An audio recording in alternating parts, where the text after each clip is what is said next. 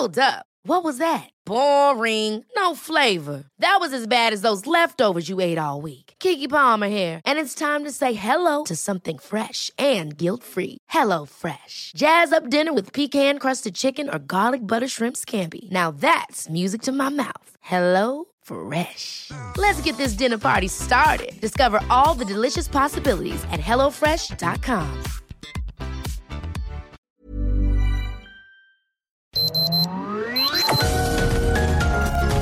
Heraldo Media Group presenta Sergio Sarmiento y Lupita Juárez.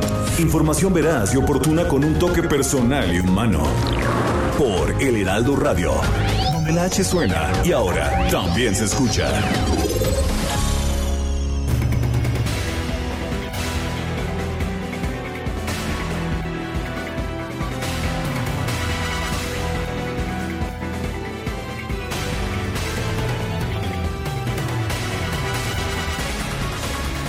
Estuvieron los diputados hasta las 2 de la mañana, 14 horas de discusión, pero finalmente aprobaron en lo particular y en lo general la nueva ley que regula el cannabis en nuestro país.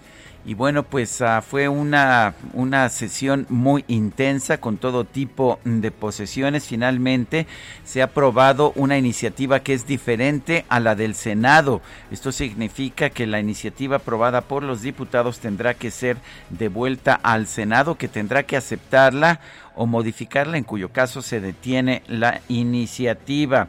Eh, uno de los puntos positivos es que quedarán en libertad 18 mil personas detenidas por el crimen de tener una sustancia que solamente a ellos los puede dañar. Esto me parece positivo. La nueva ley, sin embargo, pues muy controvertida, tiene toda una serie de elementos eh, pues que han sido muy cuestionados. Hay quien dice que no es realmente una despenalización, simple y sencillamente se aumenta el nivel de gramos que puede una persona poseer de manera legal de 5 a 28, pero sí se permite la producción la gran paradoja es cómo se permite la producción si una persona no puede tener más de 28 gramos. ¿Qué pasa si tiene más de 28 gramos? Es una falta administrativa y la persona puede ser objeto de una multa. Si tiene más de 200 gramos y vea usted, no sé, cuando compre jamón pida usted 200 gramos de jamón y va a ver la cantidad tan pequeña que es eso. Y bueno, pues eso significa que habría una acusación penal por narcotráfico en contra de la persona que tenga esta pues esta cantidad de la sustancia. Pero en fin, el hecho es que se da un paso hacia adelante. Eh, se da un paso hacia adelante, ya no será ilegal tener en casa hasta 28 gramos de marihuana y por otra parte se permite la producción tanto para el autoconsumo, aunque nada más de seis plantas, pero también la producción por campesinos y la producción industrial. Son las 7 de la mañana, 7 de la mañana con dos minutos. Hoy es jueves 11 de marzo del 2021. Yo soy Sergio Sarmiento y quiero darle a usted la más cordial bienvenida a El Heraldo Radio. Lo invito a que se quede con nosotros a lo largo de las próximas tres horas. Aquí estará bien informado, pero también podrá pasar un rato agradable ya que siempre hacemos un esfuerzo por darle a usted el lado amable de la noticia, siempre y cuando la noticia lo permita. Guadalupe Juárez, ¿cómo estás? Muy buenos días. Hola, ¿qué tal? Qué gusto saludarte, Sergio Sarmiento. Buenos días para ti, amigos. Qué gusto, bienvenidos. Gracias por acompañarnos también esta mañana. Bueno, les tengo información. Sorpresa, sorpresa. Félix Salgado Macedonio volvió a ganar la encuesta realizada para definir quién será el candidato de Morena a la gubernatura de Guerrero de acuerdo con alguna información que trascendió anoche ahí en, ese partido, datos preliminares, y esto hay que señalarlo, refieren que eh, Félix Salgado logró una ventaja de más de 10 puntos respecto a pues sus contrincantes, Adela Romana, alcaldesa de Acapulco, a la senadora Nestora Salgado, a María de la Luz Núñez, exalcaldesa de Atoyac, y Esther Gómez, quien es responsable del plan de organización de Morena allá en la entidad. Eh, fíjense que el sondeo midió la preferencia electoral de los guerrerenses, pero también la cercanía del candidato con la ciudadanía, el conocimiento de la entidad, su credibilidad, si se le percibe como una persona honesta y que respeta a las mujeres, y bueno, en todas esas ganó. La Comisión de Elecciones de Morena eh, sesionó anoche para conocer los resultados de este sondeo que se llevó a cabo del 3 al 6, pero será hasta este jueves o mañana cuando se den a conocer ya de manera oficial. Lo que eh, estuvimos conociendo desde anoche fue pues algo de información que se filtró y bueno, este ejercicio se llevó a cabo después de que la Comisión Nacional de Honestidad y Justicia cuestionara la idoneidad de Salgado Macedonio como abanderado morenista ante el escándalo pues que se ha visto ante la situación, ¿no? Que se ha visto que se ha generado por las denuncias de presuntas violaciones sexuales que enfrenta Salgado Macedonio, pero como la ven, pues ahí eh, muy bien calificado. Cuando le preguntan pues a las personas encuestadas sobre su credibilidad, sobre si es una persona honesta, sobre si respeta a las mujeres, sale pues muy bien ranqueado. Pues sí, muy bien ranqueado. Solamente que tiene cuántas ah, denuncias por acoso y violación. Cinco, cinco. Bueno, pues así están las cosas. No ha sido condenado por ningún tribunal, si vale la pena señalarlo, pero sí hay estas denuncias en su contra. Por unanimidad de 113 votos, el Pleno del Senado aprobó en lo general y en lo particular una iniciativa que establece la igualdad de salarios entre hombres y mujeres. Para esto modifica 14 leyes, 59 artículos y 13 transitorios de distintas normas. Según los cambios aprobados, los salarios en México serán iguales por el mismo trabajo, especialidad o jornada, sin importar el género, la raza, la condición social, la edad, la orientación sexual o la discapacidad. El líder de la bancada de Morena, Ricardo Monreal, dijo que con lo aprobado se elimina, sí, se elimina de un plumazo la discriminación entre hombres y mujeres en materia laboral. Qué sencillo, ¿verdad? No sé por qué no En automático ya, de, así de un momento para otro, ya todo el mundo es igual en materia salarial. Pues eso es lo que dice el senador Ricardo. Monreal. Son las 7 de la mañana con 6 minutos. Vamos a la frase del día. La guerra tiene reglas. Las luchas en lodo tienen reglas. La política no tiene reglas. Ross Perot.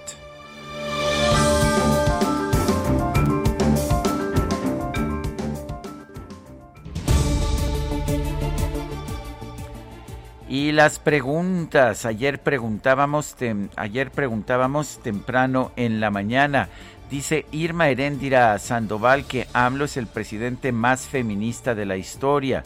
¿Usted piensa que es muy feminista? 3.5%. Poco feminista.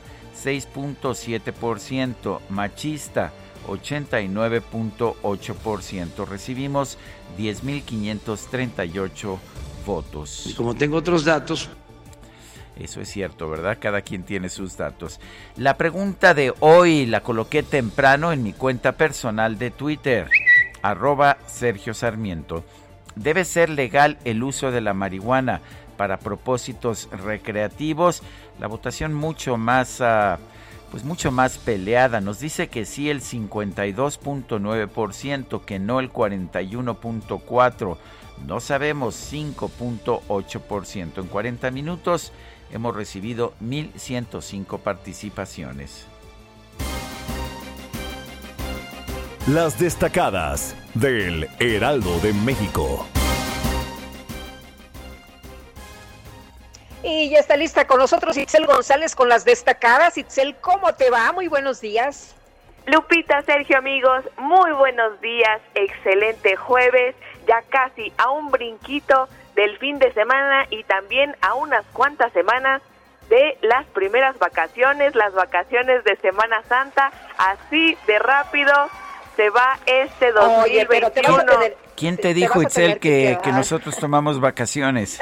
No, eso me queda bastante claro que nosotros no descansamos ni la información, pero seguramente algunos destacalovers por lo menos van a descansar unos días, jueves santo, viernes santo, sábado de gloria y domingo de resurrección, a ver si algunos los dejan apagar la computadora, hacer el home office de lado y descansar por lo menos en su casa y con su sana distancia y cuidándose mucho, porque recuerden que, todavía no podemos ¿eh? salir. Eso es, eso es importante para que no digan, no, ya son vacaciones, ya hay que irnos, no. Ahora hay que descansar, pero en casa, así como lo hicimos el año pasado. Sergio Lupita, amigos, muchísima información que se publica esta mañana en el Heraldo de México, así que comenzamos con las destacadas. En primera plana, COVID-19, Ciudad de México, reducen cinco alcaldías contagios a la mitad. En febrero, Coajimalpa, Magdalena Contreras, Tlalpan, Miguel Hidalgo y Venustiano Carranza tuvieron una baja de más de 50% en el promedio diario de casos positivos. País, salarios avalan la igualdad. El Senado aprobó en el Pleno multas por casi medio millón de pesos a los empleadores que paguen menos a mujeres que hacen la misma labor que los hombres. Ciudad de México amplían el Metrobús. La ampliación de la línea 3 del Metrobús que va de Etiopía al pueblo de Santa Cruz Atoyac fue entregada por la jefa de gobierno Claudia Sheinbaum. Estados, inseguridad, crimen desplaza pueblos. Más de 2.000 personas han dejado sus casas por la violencia. Orbe, España, ofrecen diplomacia feminista. El gobierno de Pedro Sánchez busca implementar la igualdad real y efectiva en el ámbito internacional. Meta Champions League, fin de una era. El Barça es eliminado por primera vez en 14 años en los octavos de final del torneo. Y finalmente, en mercados, más de 123% sube el precio de los terrenos. El aeropuerto de Santa Lucía genera plusvalía en Tecámac y Zumpango. Lupita, Sergio, amigos, hasta aquí las destacadas del Heraldo. Feliz jueves. Igualmente, Itzel, gracias. Buenos días. Son las 7 de la mañana con 11 minutos. Vamos a un resumen de la información más importante. La Cámara de Diputados aprobó en lo general y en lo particular la, eh, particular la Ley Federal para la Regulación del Cannabis, incluyendo su producción y consumo con fines lúdicos, industriales y de investigación. Le hizo cambios al proyecto enviado originalmente por el Senado de manera que regresa a la Cámara Alta. El diputado del PAN, Héctor Jaime Ramírez, denunció que con esta ley se pretende convertir a México en un país productor de drogas. Se pretende hacer de México un país productor de drogas y la tendencia está a la vista. El presidente López Obrador se apresuró a decir que ahora sigue regular, óigase bien, legalizar el cultivo de la amapola, con la justificación de que quienes la cultivan salgan de la ilegalidad. En contraste, el diputado de Morena, Irepan Maya, consideró que esta ley es histórica y se preparó un cigarrillo de marihuana mientras hacía uso de la tribuna. Vale la pena señalar que aunque se despenaliza la posesión de hasta 28 gramos con la nueva legislación, esta todavía no es ley. Es como, como un debate moral el que han venido a posicionar aquí los compañeros. Y es más profundo lo que plantea la aprobación de esta ley histórica como droga. Muchos han venido aquí con su toquecito, yo me lo estoy preparando aquí. ¿Eh? sabe? Para demostrar que es un discurso moral. Bueno, pues es diputado, ¿no? Él tiene fuero. El Pleno del Senado aprobó el dictamen de la reforma a la Ley Federal de los Trabajadores al Servicio del Estado, el cual contiene 13 ordenamientos orientados a eliminar la brecha salarial entre hombres y mujeres. La Comisión Mexicana de Defensa y Promoción de los Derechos Humanos llamó al Senado a que convoque a un parlamento abierto para discutir el tema del desplazamiento forzado interno. El presidente de la International Chamber of Commerce en México, Klaus von, eh, von eh, señaló que con la entrada en vigor de la reforma a la ley de la industria eléctrica, en menos de un mes se podrían presentar los primeros amparos y controversias en contra de esa medida, sí, en menos de un mes.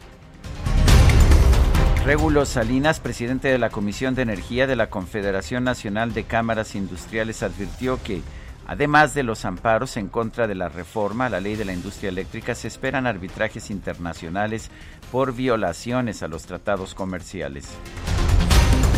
Y este miércoles distintos medios de comunicación dieron a conocer un documento que presuntamente contiene los resultados de la segunda encuesta interna de Morena para designar a su candidato al gobierno de Guerrero, el senador con licencia Félix Salgado Macedonio. ¿Qué cree usted? Aparece, sí, como el aspirante mejor posicionado. Y según este documento, Salgado tiene el mejor puntaje en todos los aspectos evaluados, sí esto incluye respeto al derecho de las mujeres a una vida libre de violencia, también honestidad y preferencia como candidato. ¿Qué tal, Félix Salgado? Pues ah, ya nada más falta que nos digan que sería el gobernador más feminista de la historia de Guerrero, ¿no? Pues sí, y bueno, la dirigencia nacional de Morena aseguró que su Comisión Nacional de Elecciones aún no termina de abordar el tema ya está la campaña y aún no termina de abordar el tema. Así es. Salomón Jara, delegado de Morena en Guerrero, negó que ese documento sea definitivo para definir la candidatura al gobierno del estado. Aseguró que los resultados oficiales se darán a conocer antes del viernes. ¿Qué significa eso? Pues yo creo que sí, nada más queda el jueves. El viernes es hoy. bueno. bueno, pues este, y, ya llevan una semana de, campaña, ¿eh? Las campañas empezaron en cinco estados, entre ellos Guerrero, el pasado viernes. Carol Arriaga, la secretaria general de Mujeres de Morena, estimó que Félix Salgado será ratificado como candidato al gobierno de Guerrero, ya que en este estado se normaliza la violencia contra las mujeres. Y entonces, como es normal, pues no importa. El ex secretario de Pesca y Acuacultura del gobierno de Sinaloa, Sergio Torres Félix, recibió constancia como candidato de Movimiento Ciudadano al gobierno de ese estado. Los institutos electorales de Sinaloa y Baja California aprobaron resoluciones que obligan a los partidos políticos locales a postular a por lo menos una persona integrante de la comunidad LGBT a algún cargo de elección popular. Oye, ¿y no habrá un cargo obligatorio este, o una postulación obligatoria para nosotros los miopes? También somos un grupo minoritario y muy este importante de la sociedad. En fin, voy bueno, a podría proponerse, ¿no? Voy con a proponerlo. Con acciones afirmativas para que todas las personas estén representadas en pues el Congreso. El Tribunal Electoral del Poder Judicial de la Federación aprobó el uso de 100 urnas electrónicas en los estados de Coahuila y Jalisco para la elección del 6 de junio. El presidente de la Comisión de Participación Ciudadana de la Concanaco, Rubén Sánchez, señaló que para evitar irregularidades durante los próximos comicios en todo el país se van a desplegar 2.000 observadores electorales del sector privado. El consejero presidente del INE, Lorenzo Córdoba, interpuso un amparo en contra de los acuerdos que establecen que ningún servidor público puede ganar más que el presidente de la República. Y el titular de la Unidad de Inteligencia Financiera, Santiago Nieto, confirmó el bloqueo de las, de las eh, cuentas bancarias de 22 personas relacionadas con una red de trata de personas y corrupción, incluido el exdirigente del PRI en la Ciudad de México, Cuauhtémoc Gutiérrez de la Torre. Un juez federal de Jalisco ordenó mantener bloqueadas las cuentas bancarias de la organización religiosa La Luz del Mundo también las de su líder, Naasón Joaquín García. El Tribunal Federal de Justicia Administrativa ratificó la multa de 33 millones 633 mil pesos aplicada por la Auditoría Superior de la Federación a la empresa Dumago Systems Solutions, presuntamente involucrada en el caso de la estafa maestra. Autoridades de Aguascalientes informaron que este miércoles fueron liberadas nueve personas detenidas por causar disturbios durante la marcha por el Día Internacional de la Mujer. El secretario de Movilidad de la Ciudad de México, Andrés Layuz, informó que a pesar de que ayer diversas organizaciones de transportistas realizaron bloqueos, no está planeando subir la tarifa del transporte público en la capital. Estaban pidiendo dos pesos de aumento. Sí, y bueno, una pesadilla, pues no para los funcionarios, pero sí para las personas. Muchísima gente, decenas de miles, no pudieron llegar a tiempo a su trabajo debido a estos bloqueos que afectaron a la Ciudad de México. Y este miércoles el subsecretario de Prevención y Promoción de la Salud, Hugo López Gatel, apareció de manera virtual en la conferencia de prensa vespertina. Dijo, a ver, escuche usted, dijo que dio positivo una nueva prueba de COVID-19, por lo que aún es contagioso. Eh, se hizo esta prueba hoy en el INDRE y vuelvo a salir positivo. Esto quiere decir que todavía tengo una carga viral suficientemente alta para ser contagioso y aunque tengo ya el alta médica, eh, no tengo el alta epidemiológica, por lo tanto. Entonces no podré incorporarme como lo planeaba mañana por la mañana a las actividades eh, normales, pero sí, como lo había anunciado el doctor López Ridaura, por la vía virtual, aprovechando la tecnología, y estaré ya unos días más por esta vía. Y sin embargo, en redes sociales se difundieron fotografías del doctor López Gatel allá en la colonia Condesa. ¿Qué cree usted? A pesar de ser contagioso todavía sin usar mascarilla, por lo que el funcionario acusó a los medios de comunicación de causar una infodemia.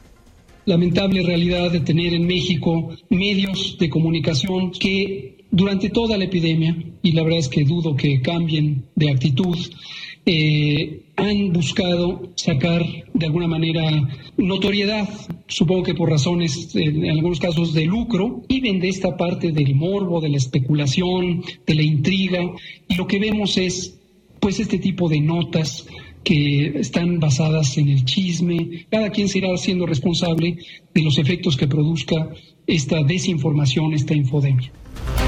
Pues no sé si estén basadas en el chisme, aparece claramente sin cubrebocas el doctor Hugo López Gatel en un espacio público, a pesar de que ese mismo día dijo que eh, seguía siendo contagioso. A propósito, está penado por la ley ah, el tener una conducta que permita la transmisión a propósito de una enfermedad. Y este miércoles Olga Sánchez Cordero, la secretaria de Gobernación, recibió la vacuna contra el COVID-19 en uno de los módulos instalados en la alcaldía Miguel Hidalgo, hasta donde podemos ver hizo la fila y todo perfecto, excepto que algunas personas señalaron que todavía no le tocaba a las personas apellidadas con ese ser vacunadas en Miguel Hidalgo y Sánchez Cordero parece que sí es con ese, ¿verdad? Pero en fin, el hecho está en que se vacunó ayer. El canciller Marcelo Ebrard informó que este miércoles llegó al Aeropuerto Internacional de la Ciudad de México un nuevo lote con 200.000 vacunas Sputnik V, las cuales serán destinadas a cubrir segundas dosis. Gloria Molina, secretaria de Salud de Tamaulipas, señaló que la dependencia a su cargo se deslinda de la efectividad de las vacunas contra el COVID-19 del laboratorio Sinovac que recibió del gobierno federal, ya que no cumplieron con los requisitos de refrigeración. La Secretaría de Salud se deslinda de toda responsabilidad de los efectos que esta vacuna pueda ocasionar en, o en quienes sean aplicadas. Eh, entiendo que tanto el enlace estatal Correcaminos como el Bienestar Federal eh, se apoyarán para la aplicación o decidirán si deciden aplicarla con las instituciones federales, pues están en todo su derecho, pero es importante mencionarles que debemos, como Secretaría de Salud, deslindarnos. Y el subdirector de la Organización Panamericana de Salud, eh, Jarbás Barbot, informó que la vacuna contra el COVID-19 de la farmacéutica Sinovac se encuentra en proceso de evaluación para determinar si se incluye en el mecanismo global COVAX. El presidente de los Estados Unidos, Joe Biden, anunció un nuevo acuerdo para adquirir 100 millones de vacunas contra el COVID-19 de la farmacéutica Johnson Johnson. Y además, el presidente Biden aseguró que una vez que se haya inmunizado a la población de los Estados Unidos, podría compartir las dosis restantes con otros países. En información deportiva, el Paris Saint-Germain de Francia eliminó en octavos de final de la UEFA Champions League al Barcelona. Se impuso por marcador global de 5-2. Messi metió un golazo y también falló un penalti. Son las 7 de la mañana, 7 de la mañana con 24 minutos. Quiero recordarle nuestro número de WhatsApp, ¿por qué no nos manda usted un mensaje al 55 20 10 96 47? Repito, 55 20 10 96 47. Puede ser un mensaje de texto puede ser también un mensaje de voz. Nos encanta estar en contacto con usted. Guadalupe Juárez y Sergio Sarmiento estamos transmitiendo con sana distancia. Guadalupe Juárez se encuentra en estos momentos allá en la hermana República de Coajimalpa. Yo estoy en las magníficas instalaciones del Heraldo de México, del Heraldo Radio, en la alcaldía de Benito Juárez. Regresamos en un momento más. Quédese con nosotros.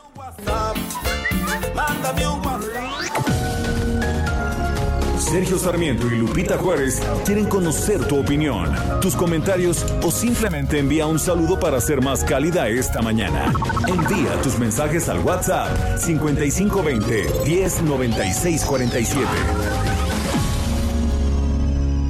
Heraldo Radio, la HCL se comparte, se ve y ahora también se escucha. Continuamos con Sergio Sarmiento y Lupita Juárez por El Heraldo Radio.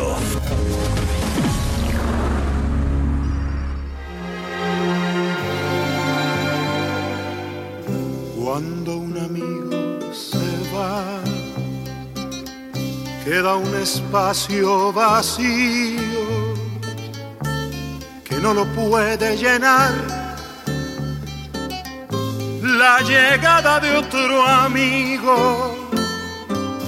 Cuando un amigo se va,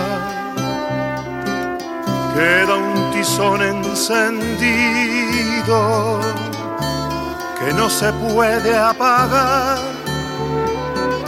ni con las aguas de un río. Cuando un amigo se va y en estos tiempos Guadalupe se nos han ido amigos, ¿verdad? Se ha ido mucha gente, amigos, familiares, mucha gente ha fallecido de esta extraña enfermedad que pues empezó, que se declaró pandemia ah, hace un año exactamente. Y bueno, pues es una buena forma de recordarlos. Lo estamos haciendo con Alberto Cortés, quien nació el 11 de marzo de 1940, falleció el 4 de abril de 2019. Eh, compositor argentino que dejó huella, me parece. Alberto Cortés, ¿te parece que lo escuchemos? Me parece muy bien. Me creo que va a haber una protesta, una marcha que puede ser violenta organizada por Itzel González, ¿no es así? No me digas. Sí, es que ya ves que ella votó por Lupita D'Alessio y puso incluso dinero del bolsillo y mira que no es no es momento de quincena. Pero bueno. Sergio, es una hermosa voz sin duda con eh, letras, la verdad, eh, como esta que estamos escuchando, un homenaje a todos aquellos que han partido, por supuesto, a todas las personas que, que extrañamos, a todos los que se han ido, como tú dices, ya se cumple un año y lo que nunca pensamos ver, ¿no? Tantas y tantas personas pues que, que nos han dejado. Son las 7 de la mañana con 32 minutos. Tenemos mensajes de nuestro público. Hola, buenos días, Sergio Lupita. Ayer hubo bloqueos por transportistas, pero creo que debemos protestar todos por el aumento de los combustibles. ¿Qué tal? ¿Cómo están las gasolinas? ¿Ya se dio cuenta usted de cuando va a cargar gasolina? ¡Qué barbaridad! Es la locura. Bueno, dice esta persona al auditorio que mm, pues eh, eh, nos prometieron que no iba a haber gasolinazos. ¿Qué es lo que pasa? ¿Por qué tanto aumento? Los escucho desde Tecama, que no nos pone su nombre. Otra persona dice, hola, buen día Sergio, ¿ya te vacunaste? Lupita creo que todavía no le toca, ¿cierto? Saludos afectuosos desde Tequisquiapan. Es Patricia. No, no me he vacunado porque no me ha tocado todavía. Mi, vivo en la delegación Cuauhtémoc, en la alcaldía Cuauhtémoc, ya no son delegaciones, ¿verdad? Vivo en la alcaldía Cuauhtémoc y pues todavía no empieza, empieza la vacunación en esa alcaldía cuando pues cuando ocurra esto estaré ahí, eh, aunque será después de este programa de radio, ya que pues no nos gusta faltar, ¿verdad, Guadalupe? Así es, aquí andamos, aquí andamos. Ah, fíjate que mi delegación fue la de las primeras tres que se incluyeron para la vacuna pero todavía no me toca, estoy a puntos, eh, estoy a punto, como dicen en los memes, soy eh, prácticamente personal de, riesgo, persona de riesgo, casi ya me toca, yo quisiera que ya me hubiera eh, tocado la vacuna, pero bueno, pues tendremos que esperar, ¿no? A, nuestro grupo de edad pues sí, tenemos que esperar.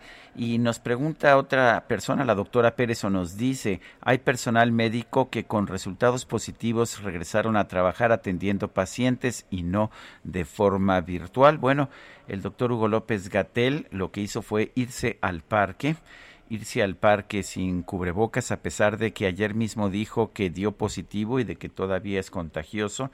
Eh, yo nada más quisiera señalar que el artículo 199 bis del Código Penal de la Federación señala que el que a sabiendas de que está enfermo de un mal venéreo u otra enfermedad grave en periodo infectante ponga en peligro de contagio la salud de otro por relaciones sexuales u otro medio transmitible será sancionado de tres días a tres años de prisión y hasta cuarenta días de multa. Sí, sí está contemplado el, pues ahora sí que salir sin cubrebocas a un parque, eh, pues cuando, cuando sabes que estás en un periodo de contagio. y además como él lo confesó el día de ayer o lo declaró o lo señaló o lo advirtió como usted quiera, dijo, tengo carga viral suficientemente alta para ser contagioso.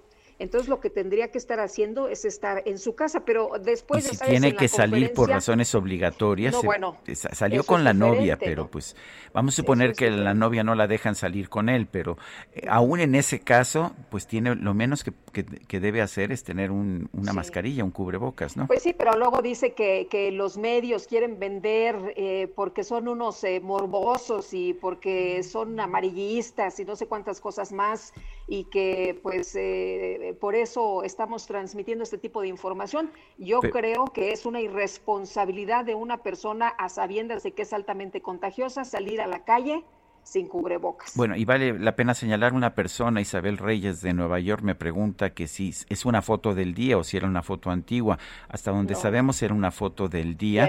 Y el hecho está en que el subsecretario se quejó de que era un chisme, pero no desmintió que la foto fuera del día. Así es. En fin, vamos rápido. era un tema personal. Vamos rápido a, un, eh, a la información. Eh, hubo un fuerte choque entre una pipa y un camión, un autobús urbano que dejó como saldo 12 personas fallecidas en el municipio de Salinas Victoria, Nuevo León. Este accidente ocurrió minutos antes de las 6 de la mañana de este jueves sobre la carretera Colombia a la altura del kilómetro 21. Se informó que 10 de los fallecidos eran pasajeros del autobús, dos más viajaban a bordo de la pipa, la cual estalló tras el impacto. Se, se atendió a siete sobrevivientes en el lugar que fueron trasladados a diferentes hospitales. Esto ocurrió esta mañana. Y Gerardo Suárez nos tiene información de cómo va el número de personas muertas en nuestro país, que es terrible. Gerardo, cuéntanos, buenos días. ¿Qué tal? Muy buenos días, Sergio y Lupita. En México se acumulan 192.488 muertes confirmadas por COVID-19. Esto significa 699 más que el día anterior, es decir, más que el miércoles. Eh, además, se se registraron 2.144.558 casos confirmados de SARS-CoV-2. Además, la autoridad estima que ya habría al menos 2.3 millones de casos de esta enfermedad. Sobre la vacunación, la Secretaría de Salud informó ayer desde Palacio Nacional que se aplicaron 277 mil dosis eh, durante el, el, jueves hasta el corte de las 4 de la tarde y se acumulan 3.4 millones de vacunas eh, que se han suministrado a la población, sobre todo a los adultos mayores, donde hay un avance de 13% de cobertura de todos los adultos mayores, pero solo con una primera dosis. Hay que recordar que esta etapa de vacunación para los adultos mayores va de febrero abril, así que todavía falta un largo trecho para completar esta etapa. Y bueno, como bien decían Sergio Lupita, anoche reapareció el subsecretario de Prevención y Promoción de la Salud, Hugo López Gatel, lo hizo de manera virtual en la conferencia vespertina de, de, Palacio Nacional. Sin embargo, pues horas antes se habían difundido estas imágenes que corresponden justo al día de ayer, en las que el subsecretario fue captado mientras caminaba por calles de la colonia Condesa de la Ciudad de México, aunque aún se mantenía positivo a COVID-19. Y como se supuesto, el propio subsecretario en la noche comentó que no había regresado presencialmente a sus actividades porque se había hecho una prueba, una nueva prueba de COVID-19 para saber si aún tenía registro o si aún era contagioso y el resultado fue positivo. Sin embargo, pues un par de horas antes caminaba por calles de esta colonia en la Ciudad de México. Eh, en redes sociales se difundieron estas imágenes, incluso hay una imagen que había difundido un restaurante en las que eh, pasa por este establecimiento y claramente eh, a través de estas cámaras de vigilancia de las cuales difundieron la imagen, pues se veía la hora, aproximadamente las 5 de la tarde del el día de ayer en las, en las que salió el subsecretario. Eh, sobre el tema, pues el Hugo López Gatel dijo que pues, buscan establecer eh, intriga y chismes, pero bueno, pues ahí están los hechos que se difundieron en estas imágenes, Sergio Lupita. Esta es la información que les tengo. Bueno, pues no, ni intriga ni chisme, ¿no? Porque él eh, dice que no puede regresar presencialmente a las actividades, pero previo a esta declaración, pues sí andaba caminando por las calles, incluso en algunos puntos se ve caminando sin cubrebocas. Si no mal eh, tengo la información, Gerardo, eh, en uno de los restaurantes donde pasa, donde hay gente más o menos cercana, pues él está sin cubrebocas, ¿no? Sí, hay, hay una serie de fotografías que están en, una especie de, esquina, eh, en alguna calle, donde se ve que está sin cubrebocas, incluso se alcanza a ver que la, la persona que lo acompaña trae algún algo en la mano como que están comiendo algo. Y en la fotografía donde pasa por este restaurante ahí se ve que pasan con, con cubrebocas, pero de todos modos, pues él estaba positivo o, sigue positivo a COVID-19 y la recomendación general que han hecho a la población, pues es que si eh, eh, uno está eh, positivo a COVID, pues hay que mantener el aislamiento en casa. Pues sí, es la misma recomendación del propio Hugo López Gatel. Gerardo, muchas gracias, muy buenos días. Muy buenos días. La secretaria de Gobernación Olga Sánchez Cordero se vacunó contra COVID-19 en la alcaldía Miguel Hidalgo. Paris Salazar, adelante con tu información. Buenos días, Sergio, Lupita, amigos, amigos de, de México. Así es, y es que la tarde ayer la secretaria de Gobernación Olga Sánchez Cordero recibió la primera vacuna de Pfizer contra el COVID-19. Sánchez Cordero acudió al módulo de vacunación en el campo Marte de la alcaldía Miguel Hidalgo para acompañar a su esposo Eduardo García Villegas porque le correspondía la vacunación a los adultos mayores con letra G. Sánchez Cordero recibió la vacuna tras haber hecho fila junto a su esposo, ya que por la letra de inicio de su apellido S le correspondía el turno hasta el próximo sábado 13 de marzo, pero al hacer fila, el personal médico le aplicó la vacuna. Ella es la primera miembro del gabinete federal en ser vacunada contra el COVID-19. Aseguró que tiene buena organización la el gobierno capitalino y, y es cordial la atención del personal ahí en el campo Marte.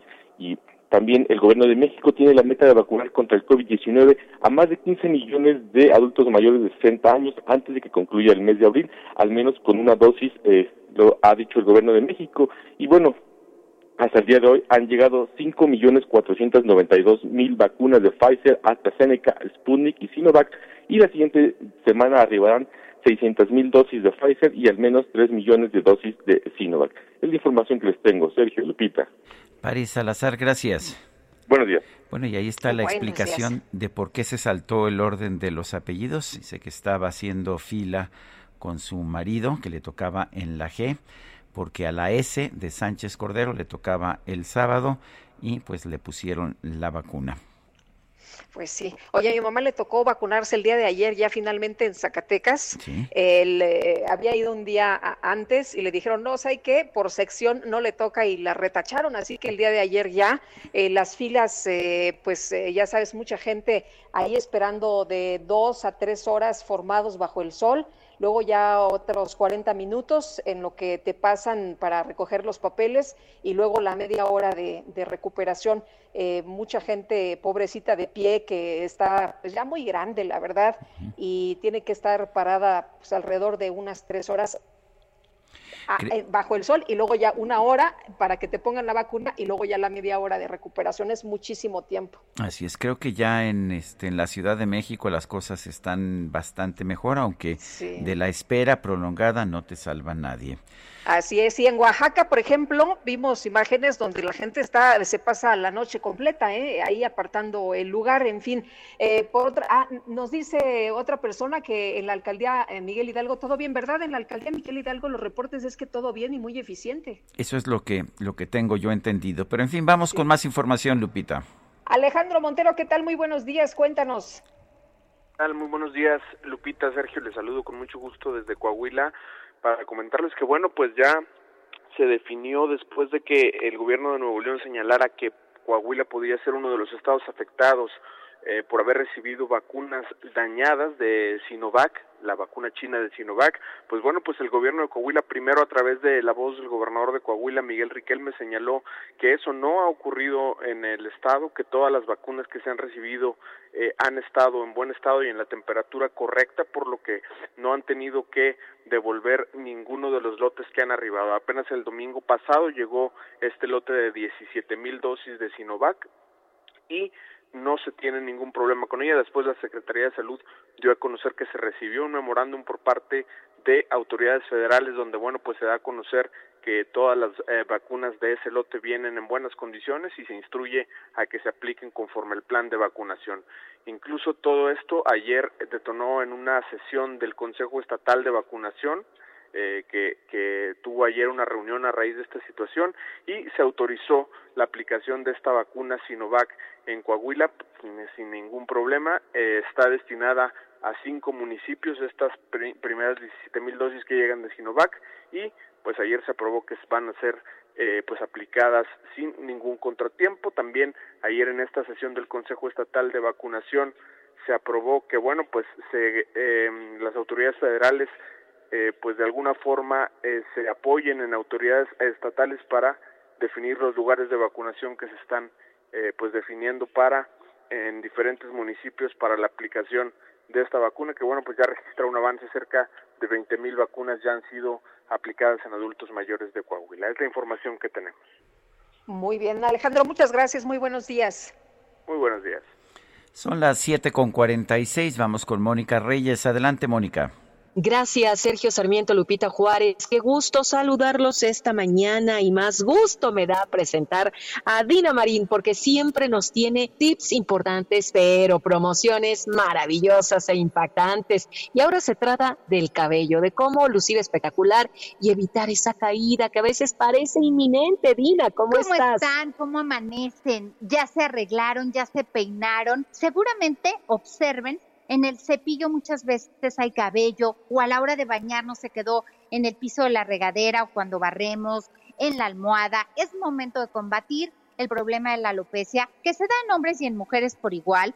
Hay personas muy jóvenes, incluso de 30 años. Yo he visto muchos caballeros o mujeres por teñirse el cabello que tienen este problema. Este tratamiento capilar nos promete 1.700 cabellos en un solo tratamiento. Vamos a recuperarlo. El teléfono es 800 230 para que ya lo tengan a la mano, porque es una manera sencillísima de eliminar el problema de alopecia desde la raíz. Vamos a limpiar, va a desobstruir el folículo piloso, detener la caída de cabello y va a promover el crecimiento de cabello más fuerte y resistente. Hoy regalos.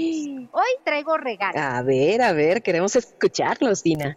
Pues gratis, exclusivamente pagan el envío marcando al 800 mil exclusivamente el envío para que se lo lleven a su domicilio y no se expongan en salir a recogerlo y contagiarse.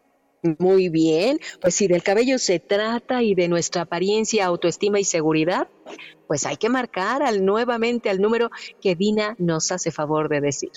800 mil o visiten granfin.mx. Pues ya está, amigos, hay que marcar. Anímense, por favor. Gracias, Dina. Regresamos con ustedes. Sergio Sarmiento, Lupita Juárez. Gracias, Mónica Reyes, por esta información. Son las 7, las 7 de la mañana con 48 minutos. Y bueno, vamos a Oye, Ah. Isaura, rápido, antes de que, de que nos pongan otra cosa, Sí. eh, eh, hay una persona en el auditorio, Isaura, que nos dice, oigan, la verdad es que de lujo, ¿eh? Mi madre estaría hoy de superfan de ustedes y, bueno, nos dice, me llevaré conmigo, Callejero, mi árbol y yo, eh, Castillos en el aire, uf, lista larga, y dice que recuerda cuando ella era niña que llevaba a su mamá a verla al Hotel del Prado, a, a, pues, eh, a este gran cantante, Alberto Cortés. Pues sí, yo también creo que es un gran cantante. Son las 7 con 49. El consejero presidente del Instituto Nacional Electoral, Lorenzo Córdoba, presentó o promovió una demanda de amparo contra la reducción de salarios a funcionarios. Diana Martínez, adelante, buenos días. Así es, Sergio Lupita, muy buenos días. Pues el consejero presidente del Instituto Nacional Electoral, Lorenzo Córdoba, presentó un amparo contra la reducción de salarios de servidores públicos que no pueden ganar más que el presidente de la República, Andrés Manuel López Obrador. En la demanda de garantías pidió también la protección de la justicia federal contra cualquier carpeta de investigación por faltas a la Ley Federal de Remuneraciones de los Servidores Públicos.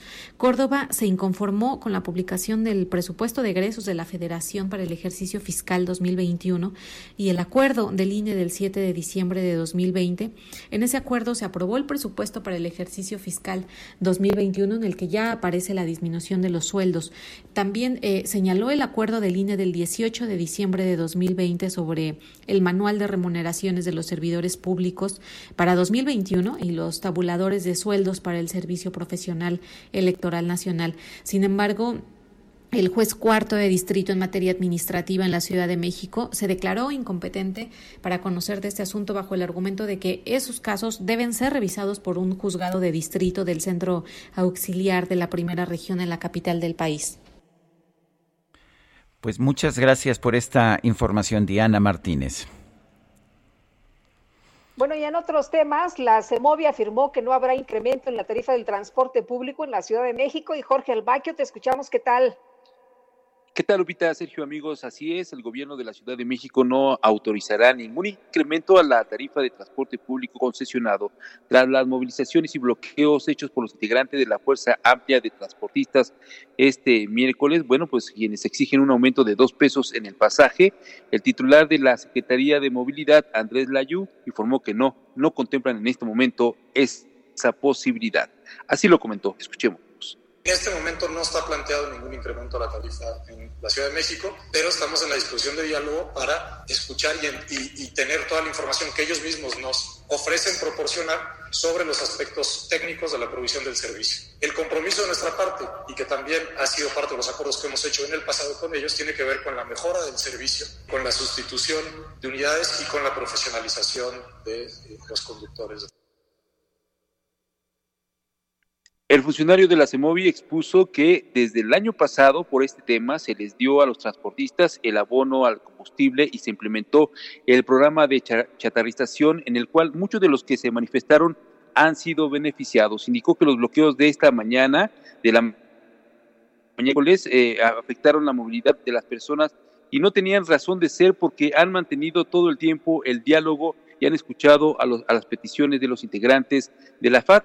De hecho, bueno, pues ya acordaron una, una reunión con la Secretaría de Finanzas el próximo 16 de marzo para verificar cuáles son los apoyos que se les puede a estos transportistas. Sergio Lupita, amigos, el reporte que les tengo. Jorge, muchas gracias. Buenos días.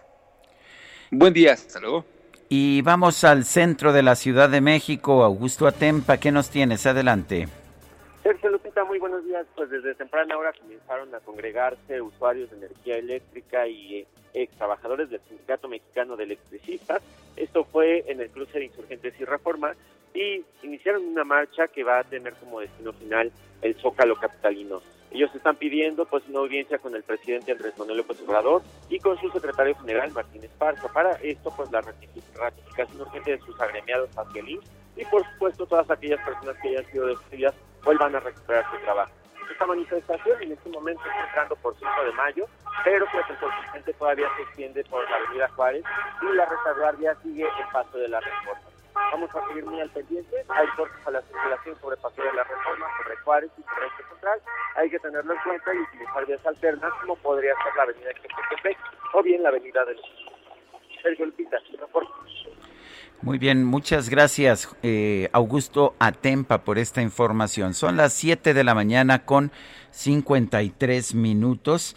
Eh, una mujer acaba de ser nombrada directora general de una empresa telefónica nacional muy importante. Se trata de Mónica Aspe, quien ha sido designada ya como CEO, directora general de AT&T México. Es la primera mujer en encabezar una empresa de telecomunicaciones en nuestro país y bueno, pues ah, es ah, interesante esta designación. Ella ya había venido ocupando el cargo, pero de forma interina. Ayer se dio a conocer que ha sido ratificada. Mónica Aspe fue subsecretaria de Comunicaciones con anterioridad. ¿Por qué no nos manda usted un mensaje? Lo puede hacer al 55 2010 96 47. Puede ser un mensaje de texto o un mensaje de voz. Repito, 55 2010 96 47. Regresamos. Hay un niño dormido cuando un amigo se va, se detienen los caminos y se empieza a revelar. Sergio Sarmiento y Lupita Juárez quieren conocer tu opinión, tus comentarios o simplemente envía un saludo para ser más cálida esta mañana. Envía tus mensajes al WhatsApp 5520 109647.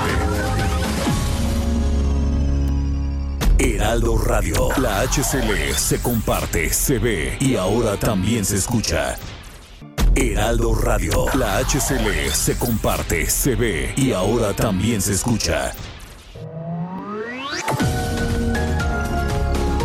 Continuamos con Sergio Sarmiento y Lupita Juárez por El Heraldo Radio.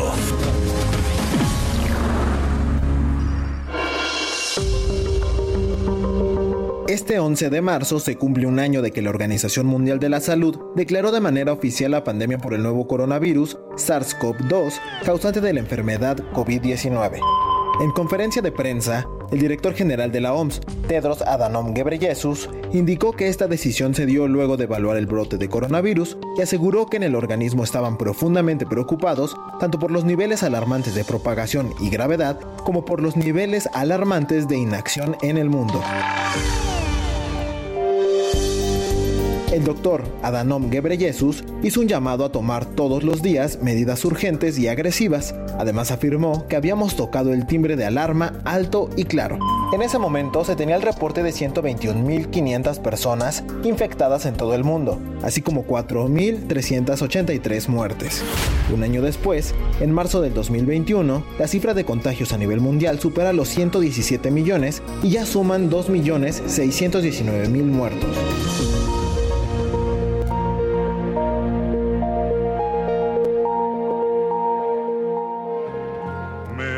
El sol y la mujer cuando llora, las golondrinas y también las señoras, saltar balcones y abrir las ventanas y las muchachas en abril.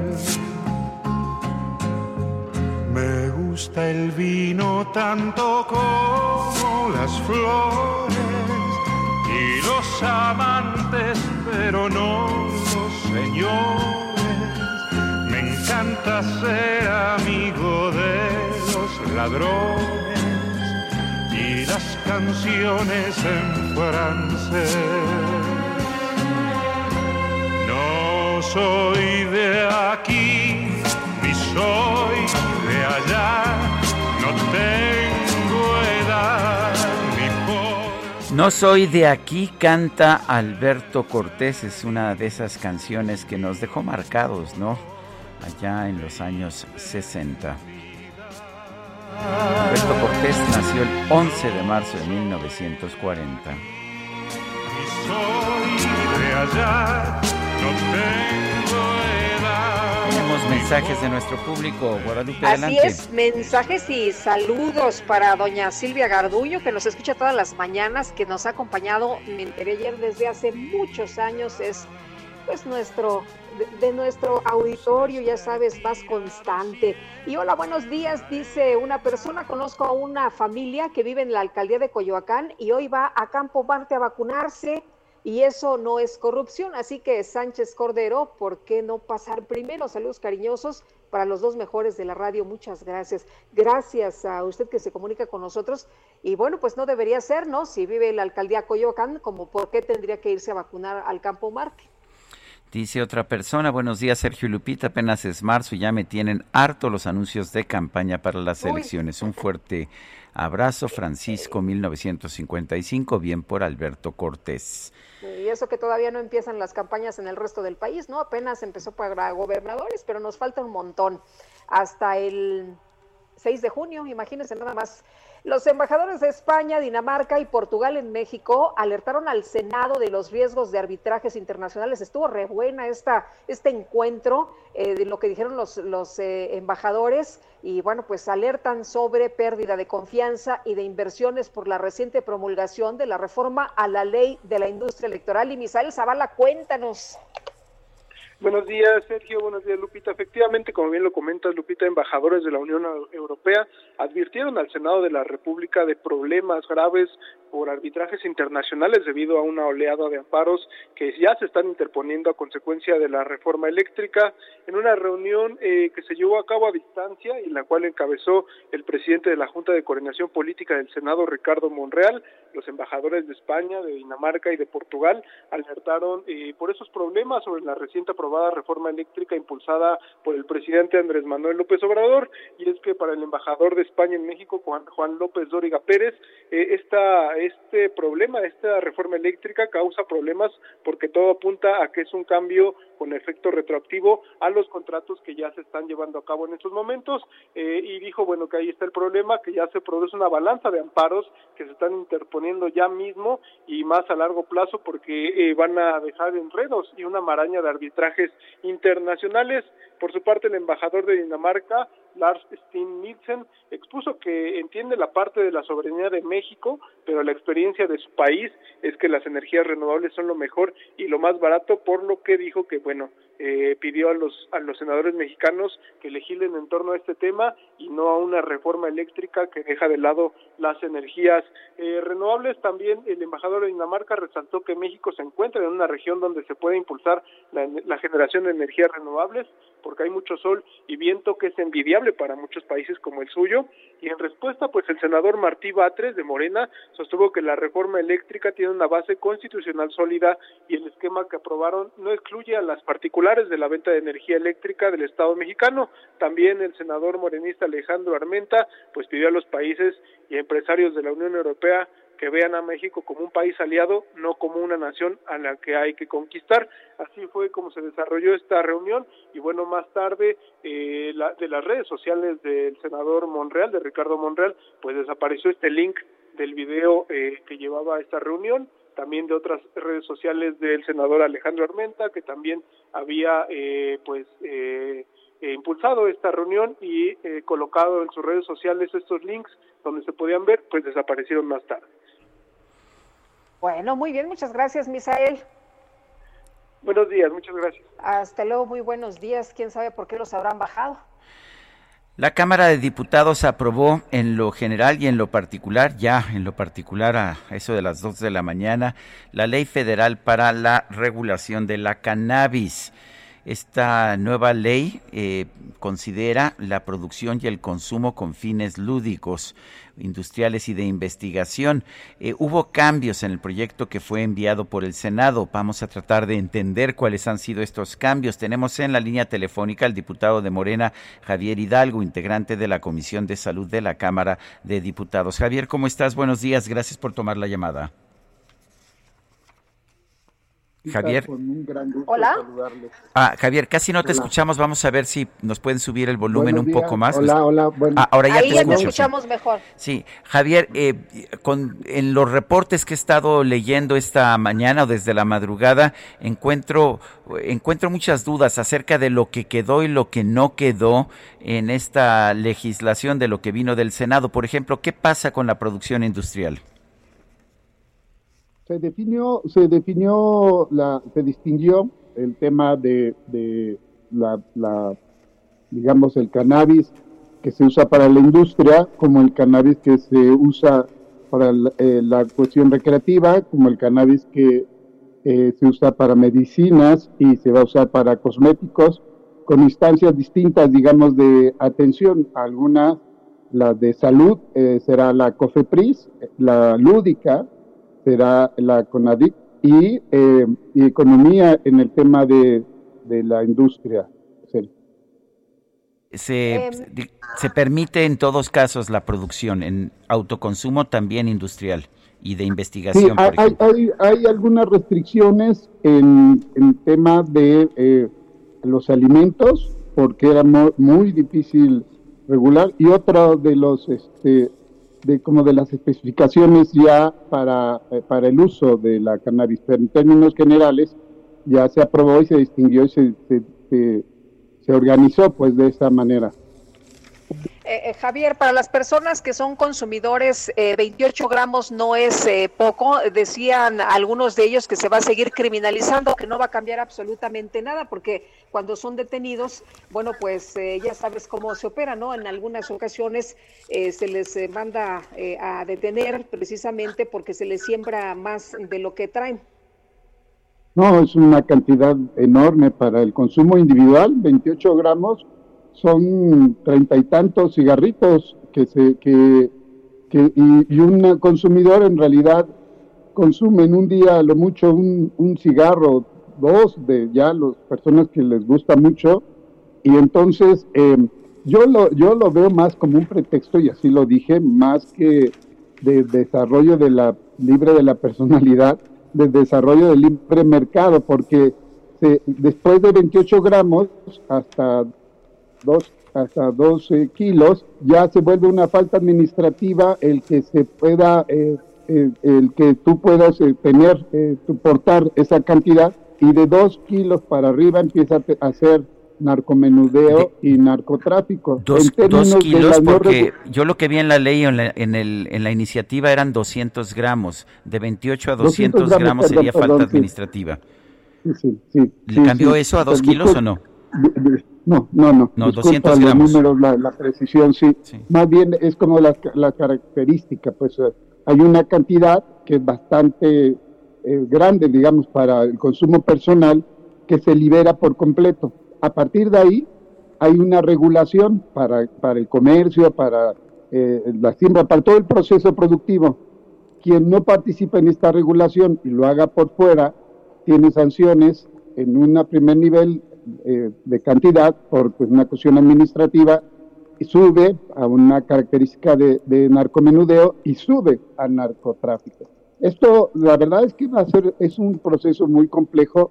Esta regulación que estamos logrando está desarrollando un, un mercado nuevo, ¿verdad? Que está pensando de abajo hacia arriba, pequeñas comunidades hacia arriba, evitar eh, los grandes monopolios que entren y vamos a va a haber una presión económica muy fuerte que va a querer presionar ya sea las grandes empresas o los carteles que tenían mucho dinero con su dinero para poder eh, dominar el mercado. Entonces, por eso no se puede liberar todo, sería una irresponsabilidad liberar este, eh, el, tema del, de la marihuana como un asunto que tú puedas encontrar en el Oxxo y, comprarlo uh, de esa manera y también producirlo de esa manera porque se te, se te viene pues un proceso económico muy fuerte, muy presionado. Entonces por eso se mantuvo esos, esas penalizaciones, Sergio.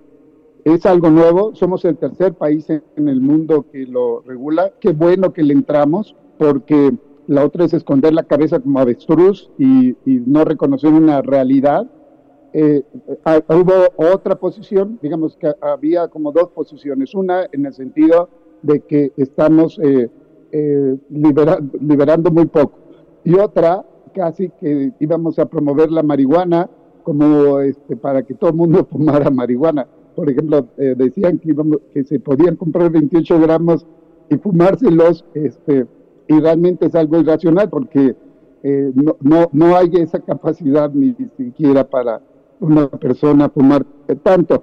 El caso es que eh, eh, había también mucha hipocresía porque no distinguían que la marihuana pues tiene una condición ah, similar al alcohol. Es más, hay más gente que muere por, millones mueren por alcoholismo, millones mueren por tabaquismo y por, por la marihuana no. Y era muy hipócrita la posición en el sentido de que no se regule cuando sí se reguló el alcohol, cuando sí se reguló el tabaco, y sus condiciones, eh, además de la parte lúdica, tiene otras, otras, otras posibilidades. La de salud son enormes y la de industriales también. Entonces era muy importante hacerlo. Ese fue el debate este, en general que se tuvo a lo largo de toda la tarde y toda la noche eh, hasta que lo, lo aprobamos, Sergio. Y lo pinta. Bueno, pues Javier Hidalgo, gracias por hablar con nosotros y gracias por ayudarnos a entender esta decisión. Al contrario, me da mucho gusto saludarles. Gracias, igualmente, Javier, muy buenos días. Bueno, vamos a seguir con el tema. Está en la línea telefónica y le agradecemos, como siempre, Guillermo Nieto, presidente de la Asociación de la Industria Nacional del Cannabis. Guillermo, cuéntanos cómo ves tú esta decisión, eh, estas eh, pues eh, nuevas reglas y en qué cambian las cosas, por ejemplo, para la industria del cannabis. Pita Sergio, buenos días, buenos días a ustedes y a todo su auditorio. Pues estamos muy contentos porque estamos avanzando Estamos cada vez más cerca de una legalización total del cannabis. Eh, como sabemos, está regulando la parte lúdica, pero para nosotros, como siempre hemos mencionado, la parte industrial es la parte más, más importante. Imagínense el impacto que tendría en México y en su campo un cultivo industrial de una planta de la que se obtienen alimentos, fibras para tela, aceites para combustibles, medicamentos y además tiene la capacidad de limpiar los suelos, de absorber grandes cantidades de dióxido de carbono. Sería una revolución verde 2.0, Sergio Lupita. Déjenme ponerles un ejemplo que es muy importante porque normalmente nos enfocamos en la lúdica. Hoy México importa 20 millones de toneladas de maíz, de maíz amarillo para alimento de ganado. Con la legalización de esta planta está comprobado que ese alimento para ganado puede provenir del cáñamo industrial y esos 20 millones de toneladas serían producidas en México. No se tendría que ir el dinero a, los agricultores de Estados Unidos, se quedaría en el país. Es donde vemos las partes más importantes. O como en el papel.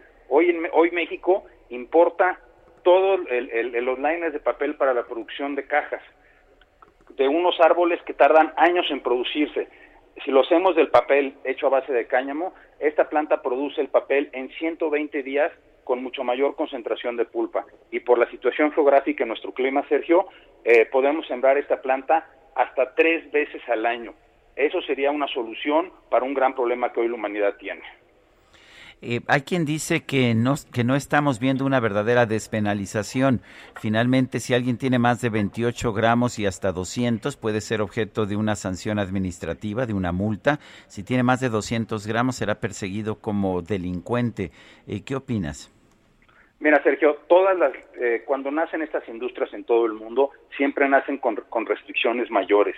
Eh, nosotros creemos que es una muy buena ley porque nos permite eh, la parte lúdica, la parte medicinal, la parte industrial, la parte de la exportación. Con esta nueva ley, de acuerdo a la, revista New Frontier Data, que es una revista especializada en cannabis, se espera que en, un primer eh, paso se creen 75 mil empleos en el país gracias a esta planta. Eh, Guillermo, ¿qué, es el cáñamo? Nos decías al principio, bueno, es que nos vamos siempre a hablar de lo lúdico, pero hay que ver el, aspecto industrial y todos los beneficios. Eh, ¿El, cáñamo sirve para sacar eh, textiles? Así es, y sobre todo textiles con muy baja, con muy baja producción de pesticidas y de agroquímicos, ya que el cáñamo, Lupita, es, hace cuenta, como un bambú muy largo, que es un que se usa por sus fibras. El, cáñamo se ha utilizado eh, fue la primera planta que domesticó el hombre en el año 1800 antes de nuestra era. Y medicinalmente, el cáñamo se utilizó por primera vez en China en el año 2400 antes de Cristo. El cáñamo, eh, la primera eh, Biblia que fue hecha por Gutenberg, impresa por Gutenberg, fue impresa en papel de cáñamo, porque las fibras del papel de cáñamo son las fibras naturales más resistentes. Y no solo eso, Lupita. El primer coche que fue hecho por Henry Ford no solo utilizaba eh, biocombustible hecho a, hecho a base de cáñamo, sino utilizaba plásticos biodegradables hechos a base de esta planta.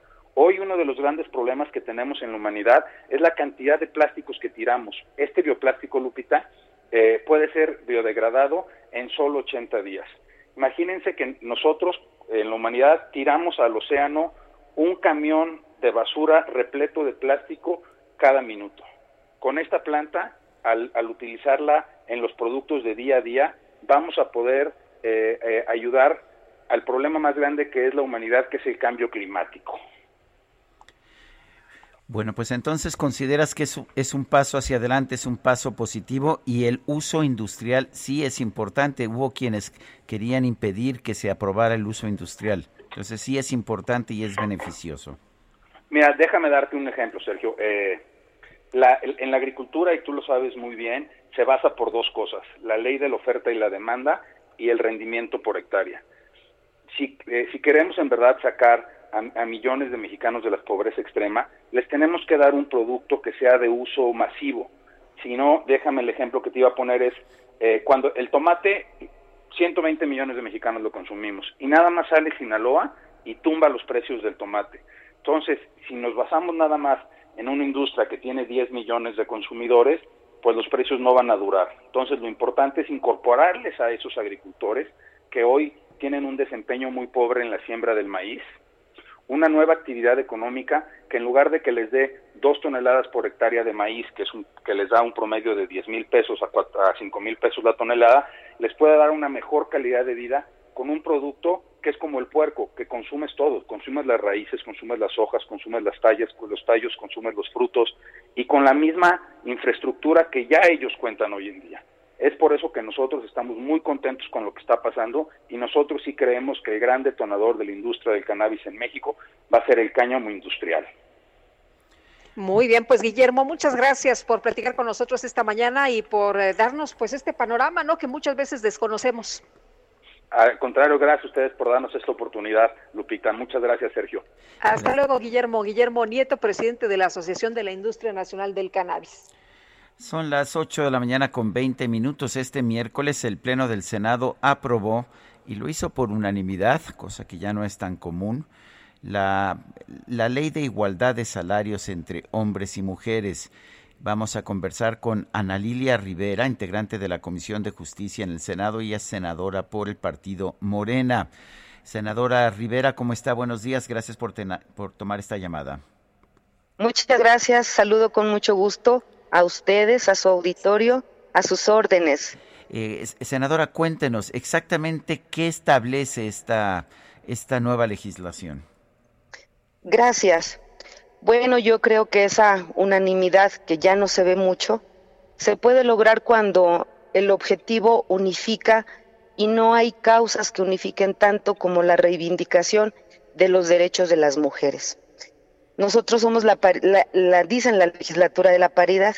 Entonces, las mujeres de todos los partidos políticos logramos que pudiera votarse el día de ayer modificaciones a 13 leyes que tienen que ver con el objeto central de visibilizar y atender de manera transversal e integral el problema de la desigualdad salarial, por razón de género simplemente. Así ha sido siempre, no solamente en México, en el mundo.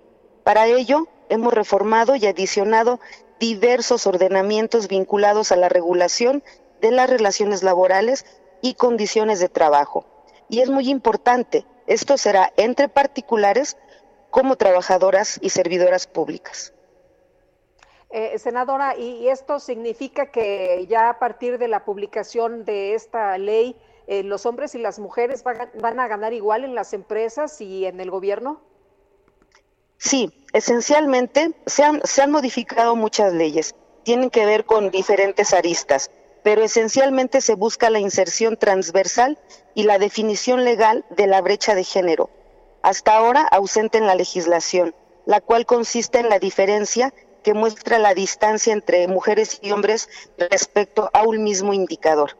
Esto terminó utilizando un reflejo de brecha existente entre los sexos respecto de oportunidades de acceso y control de recursos, tanto políticos, económicos, sociales y culturales, entre otros. Estos indicadores de forma enunciativa, más no limitativa, pueden ser los siguientes, el salario, la ocupación laboral, la participación política, los servicios de salud, la educación, la violencia contra las mujeres, las niñas y los niños, así como el acceso a la justicia, entre otros.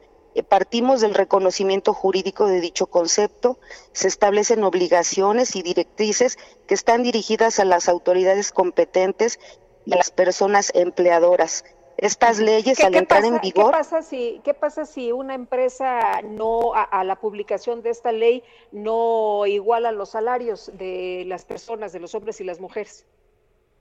Nosotros estamos creando responsabilidades que incluso es un certificado que se le va a otorgar a las empresas que cumplan con estas políticas de, de, de acabar con la brecha salarial. Claro que van a tener gratificaciones, pero también la Secretaría del Trabajo estará obligada a emitir sanciones. Incluso los las trabajadoras pueden acudir a la Secretaría del Trabajo y Previsión Social a denunciar acciones que tengan que ver con no dar la justa remuneración por un trabajo igual. Muy bien, muchísimas gracias, senadora.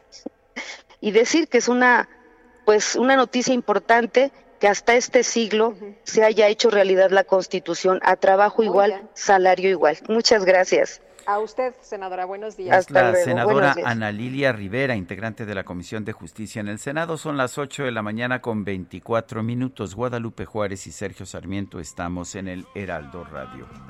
Pero no, señores, me encanta ser amigo de los ladrones y las canciones en francés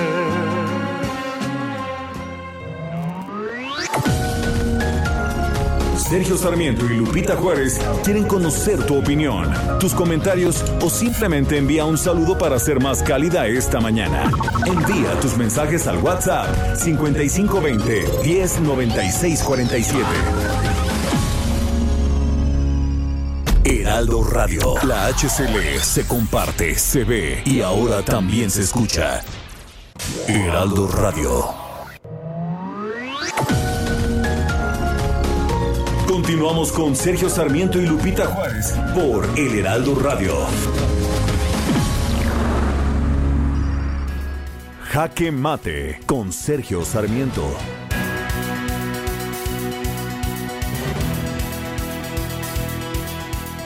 Perdonarán ustedes por no ser excesivamente optimista, pero hay una gran diferencia en lo que surgió de la Suprema Corte de Justicia de la Nación en octubre del 2015 a lo que estamos viendo hoy con la nueva ley de regulación de la marihuana.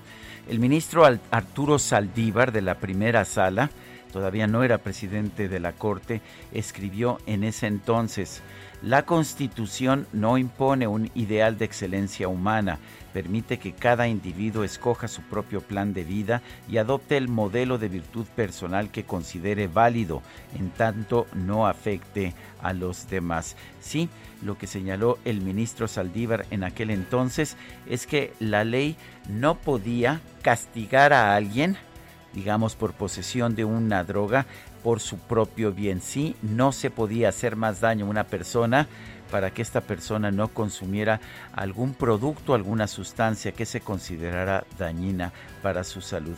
Este espíritu, este espíritu liberal no está presente en la nueva regulación de la marihuana. Simple y sencillamente, lo único que se está haciendo es aumentar el tope máximo de posesión de 5 a 28 gramos. A partir de los 201 gramos, la persona será considerada como narcotraficante aunque no haya vendido un solo gramo de la droga. Así es la ley que se está estableciendo. ¿Es un paso hacia adelante? Supongo que lo es. 28 eh, gramos no son 5 gramos y por lo menos ahora se va a permitir el cultivo, pero la ley está llena de contradicciones. ¿Cómo se va a permitir el cultivo, por ejemplo, industrial de la marihuana? Y se va a castigar a quien tenga más de 200 gramos de marihuana en su casa. ¿Se imagina usted una ley que permitiera que legalizara la producción de jamón en nuestro país, pero que metiera en la cárcel a quien tuviera más de 200 gramos de jamón en el refrigerador. Eso es lo que nos están proponiendo los diputados. Sí es un paso hacia adelante, pero no tiene nada que ver con ese poema liberal que nos recetó Arturo Saldívar en 2015 en un dictamen que recordaba que el individuo es quien tiene la capacidad de decidir por sí mismo lo que hace o no hace con su cuerpo. Yo soy Sergio Sarmiento y lo invito a reflexionar.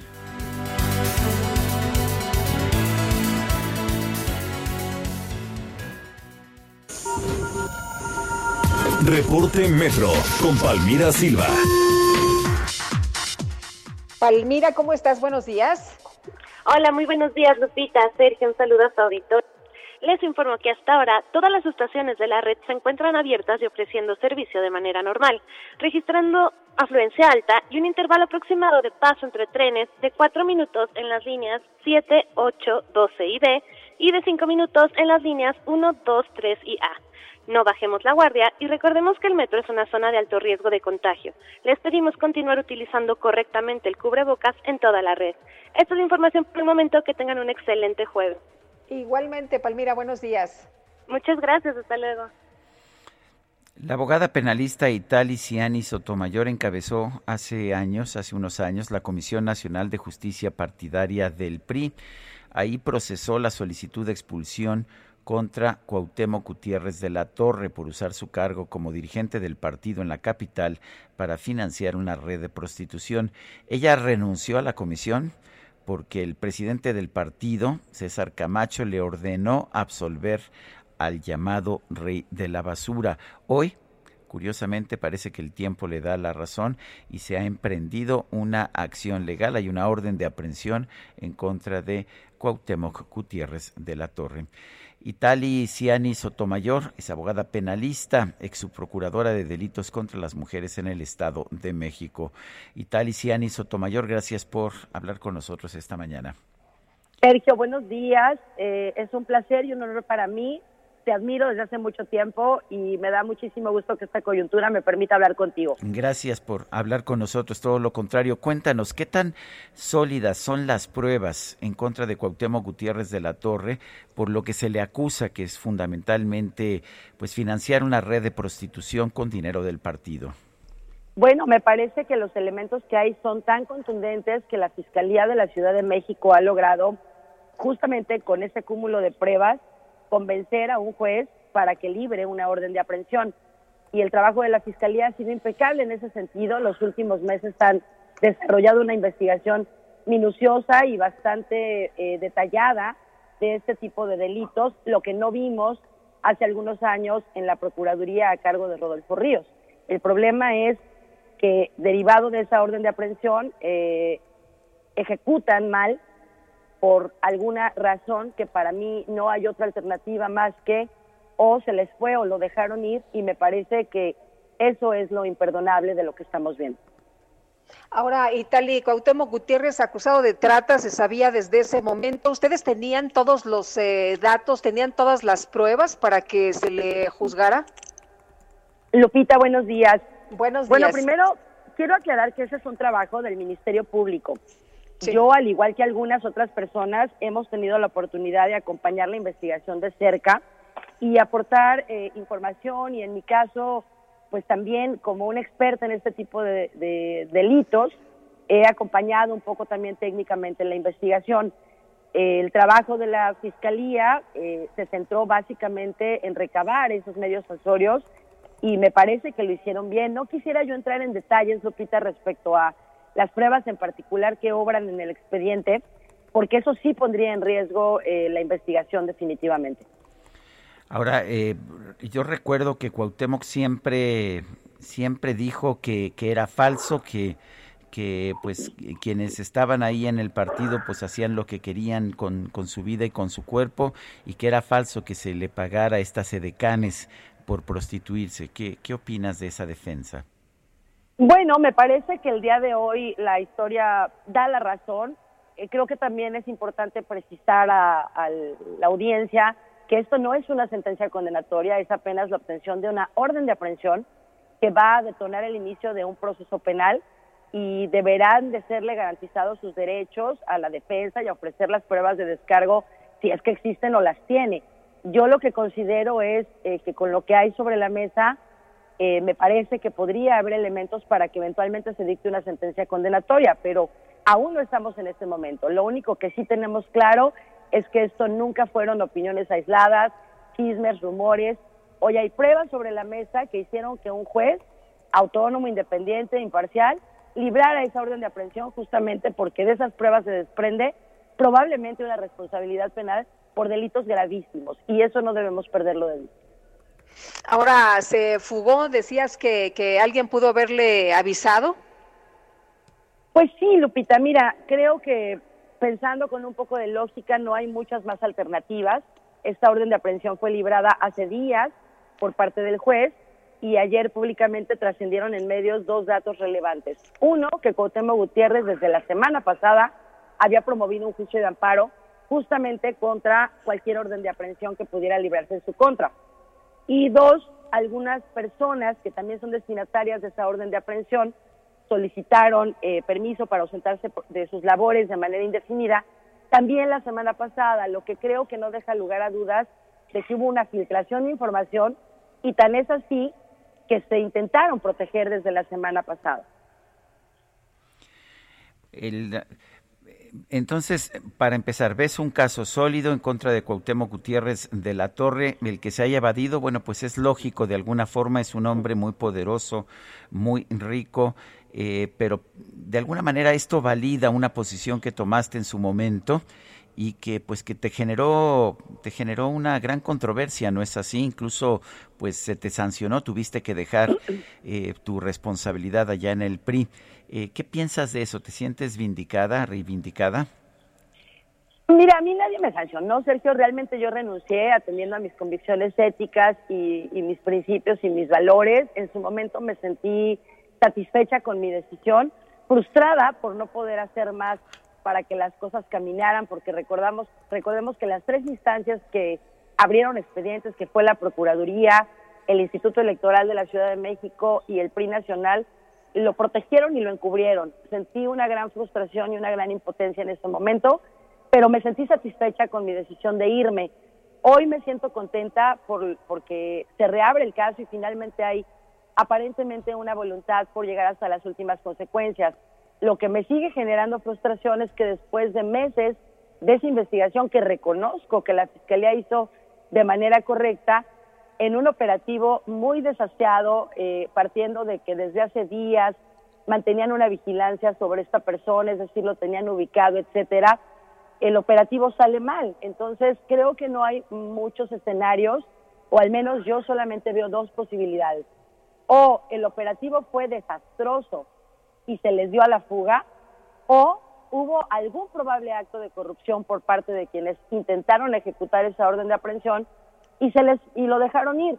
En ambos escenarios creo que las conclusiones son aterradoras, no hay eh, eh, una mejor que otra y el manejo que ha dado la fiscalía al caso el día de antier con este comunicado donde anuncian eh, que tienen esa orden de aprehensión, siendo una noticia positiva, me parece que pretendieron darle un manejo a modo, porque lo que no nos dicen es que el fin de semana intentaron cumplimentar esa orden y no lo lograron.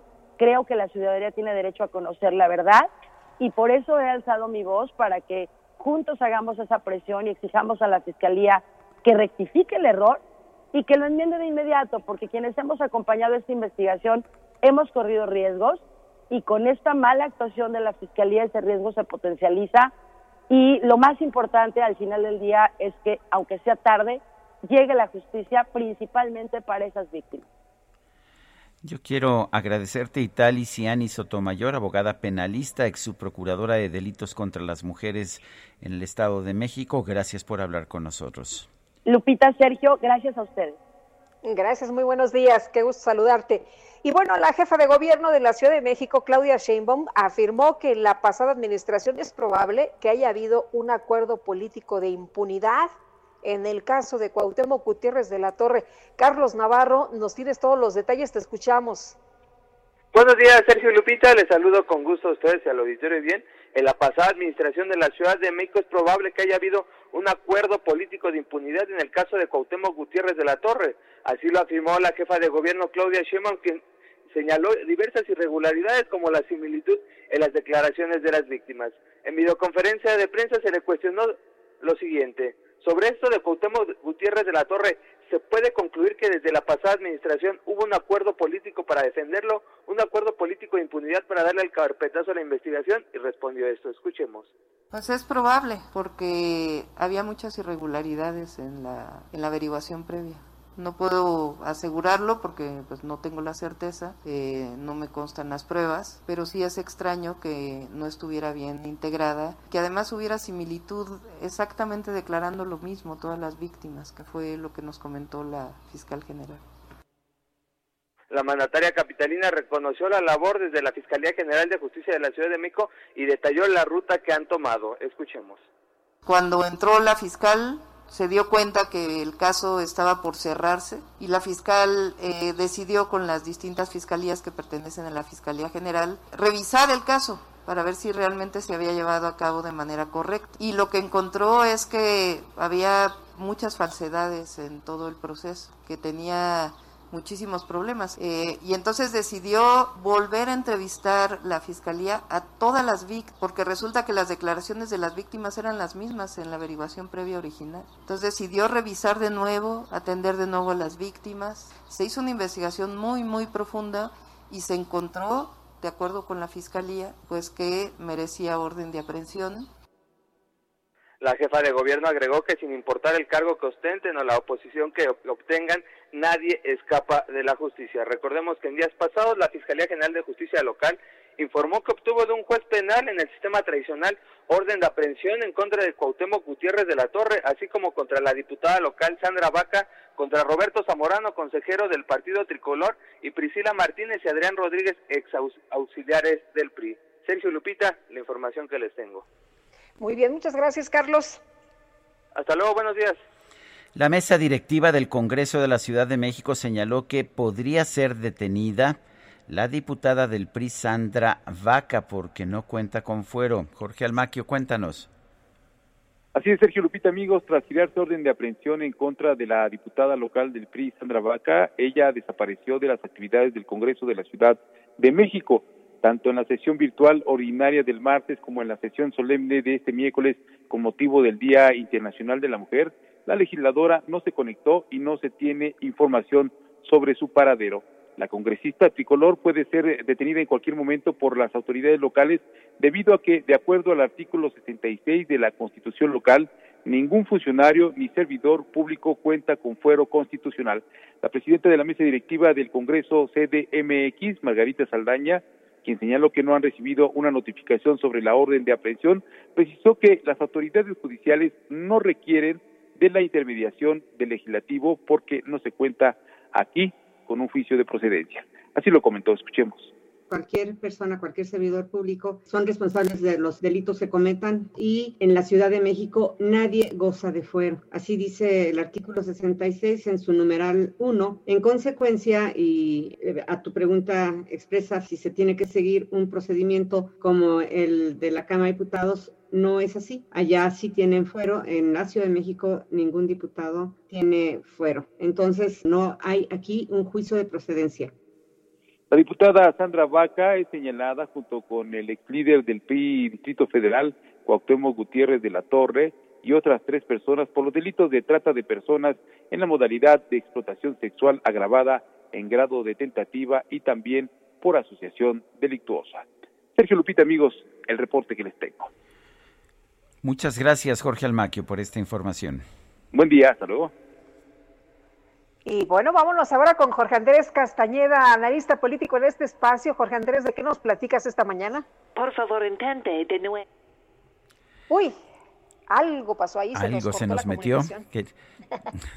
Bueno, ya vamos, este, no sé si ya está Jorge Andrés, estamos tratando de, a ver, se nos cortó, se nos cortó Jorge Andrés Castañeda, estamos tratando de restablecer la comunicación con él precisamente. Son las 8 con 47, ya está listo. Hola Jorge Andrés, buenos días. Hola Lupita, muy buenos días. Hola Sergio, buenos días. ¿Cómo están? Eh, bien, ¿tú qué tal? Pues muy bien, muchas gracias. Qué bueno.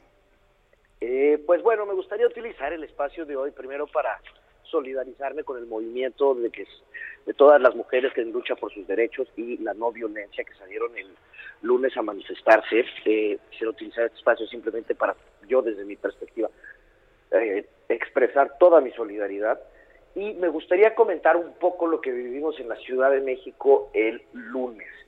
Eh, creo que habría que hacer una diferencia y que hubo una diferencia muy importante en la reacción del gobierno federal y el gobierno de la ciudad.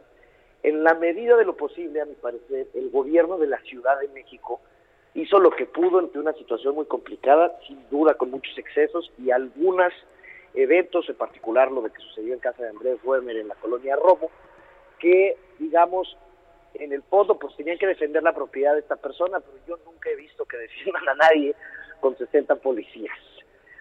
Pero lo que pasó con la federación o el gobierno federal eh, sí es para quedarse atónitos. Desde el viernes por la mañana que amanecimos con el muro eh, y que se volvió un símbolo de este lunes 8 de marzo hasta eh, los rifles que no eran rifles, que tiraban drones, pero pues que una persona que está manifestándose y ve un rifle, ya sea de drones o lo que sea, a esa distancia, pues obviamente se va a sentir reprimido. Y a todo esto le sumamos que parece ser que ahora sí Félix Salgado Macedonio va a ser el candidato de Morena y de la Alianza para la gubernatura de Guerrero, pues sí parece que estamos ante una situación en la que el gobierno nada más no quiere entender el error que está cometiendo. No quiere entender que esta es una de las luchas más sino es que la más legítima que hay en este país y solo las ignora y las ignora de forma sistemática y nos lleva a todos a cuestionar qué es lo que está pensando el presidente. ¿En serio cree que estas mujeres se están manifestando porque les está dando dinero a alguien? Es una cosa sorprendente para mí, pero la lectura política que les desafortunada es que vamos a ver si esto tiene o no consecuencias electorales. Todo lo que hemos visto hasta ahora, todas las encuestas que están disponibles, incluso la misma encuesta de Morena que salió anoche, pues no se ve una consecuencia electoral para el partido en el poder. Entonces, pues veremos si a pesar del desdén al movimiento de las mujeres por parte del presidente y en, menor medida del gobierno federal, pero sobre todo del presidente, se traduce o no en un descontento y si existe allá afuera alguna fuerza política que sea capaz de capitalizar este descontento. Por el momento no existe, desafortunadamente. Muy bien, pues Jorge Andrés, muchas gracias como siempre por platicar con nosotros eh, sobre tu visión de lo que ha estado ocurriendo. El presidente insiste en que detrás del movimiento pues hay alguien, ¿no? Que las mujeres no se mandan solas, no piensan solas. Pues me parece, con todo respeto al señor presidente, tremendamente condescendiente lo que dice el presidente. Muy bien, pues muchas gracias, como siempre, buen día. Gracias, Jorge Andrés. Gracias a ustedes y que tengan buen día.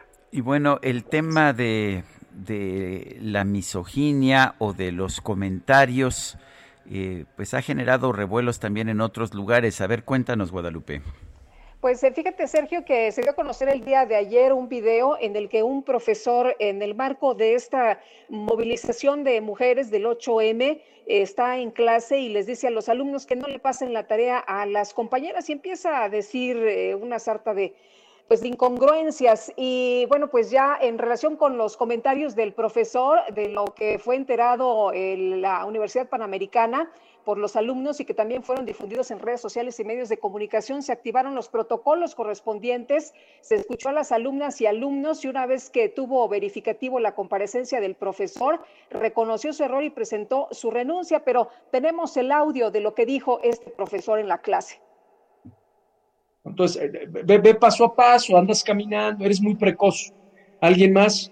¿Alguien más? Todas las pendejadas que puede decir uno cuando no hay compañeras. ¿Por qué no hacemos clases nada más así? Y que nos valga madre todo, ¿no? Pues sí, yo creo, yo soy de esa pinche idea, ¿eh? A ver, para que lo vayan promoviendo. Si no, córtale su pinche internet. A ver, ¿alguien más? Ah, licenciado, ¿me puedo quedar con usted al final de la clase? ¿Qué necesitas? ¿Me vas a dar dinero o qué? No, es un tema personal. Está bien. ¿Algo más? ¿Alguien más? Señores, buenas noches. Nos vemos el próximo martes. Bueno, pues parte del audio que se ha difundido. Y bueno, en una de las partes de, este audio, el profesor pues eh, le dice a los compañeros que no, que, que si ellas faltan, o sea, que, que, en realidad no tendrían que haber faltado, no tendrían que haber pues tomado esa decisión y que pues no les pasen la tarea, ¿no? Eh, que por qué no fueron, que tendrían que haber estado ahí. Y bueno, pues es parte de lo que eh, se ha dado a conocer en los medios ya presentó la renuncia. El profesor le fue aceptada de inmediato en una reunión extraordinaria del comité de dirección de la facultad por tratarse de un hecho, dice la Universidad Panamericana, de un hecho inaceptable. Bueno, y habría que, escuchar el audio completo. Eh, entre otras cosas, eh, dice el profesor que eh, por qué festejar o por qué dejar de trabajar el Día del Internacional de las Mujeres y pregunta que no hay eh, que no hay un Día Internacional de los Hombres y es eso equidad, eso es lo que pregunta. En fin, son las 8 de la mañana, las 8 de la mañana con 53 minutos. Eh, ah, está, está eso ahí, adelante, sí. ¿Cuándo es el Día de los Hombres? ¿Cuándo tienen ustedes derecho a faltar sin que se les ponga falta? Yo desconozco. No. ¿Dónde está la equidad? De. No estoy siendo sarcástico, esto lo acabo de comentar en un foro de alto nivel. ¿Cuándo es, licenciado? ¿Cuándo es el Día del Varón? Según lo mencionado eh, internacionalmente, el 19 de noviembre. ¿Y nos van a dar chance ese día de faltar, ir, echar desmadre y vomitar? ¿Ponernos briagos? Obviamente no. ¿Y, y entonces por qué pueden faltar? A mí me parece esto discriminatorio nos están viendo como gatos de bajo pelaje, ¿no? Bueno, entonces no les pasen la tarea. ¿Cuándo es el Día de los Hombres?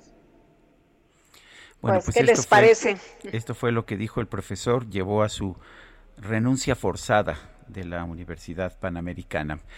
Nuestro teléfono 55 20 10 96 47. Guadalupe Juárez y Sergio Sarmiento estamos en el Heraldo Radio amantes, pero no los señores. Me encanta ser amigo de los ladrones y las canciones en francés. No soy Sergio Sarmiento y Lupita Juárez quieren conocer tu opinión, tus comentarios o simplemente envía un saludo para ser más cálida esta mañana. Envía tus mensajes al WhatsApp 5520 109647. Heraldo Radio, la HCL se comparte, se ve y ahora también se escucha. Heraldo Radio. La HCL se comparte, se ve y ahora también se escucha. Continuamos con Sergio Sarmiento y Lupita Juárez por El Heraldo Radio.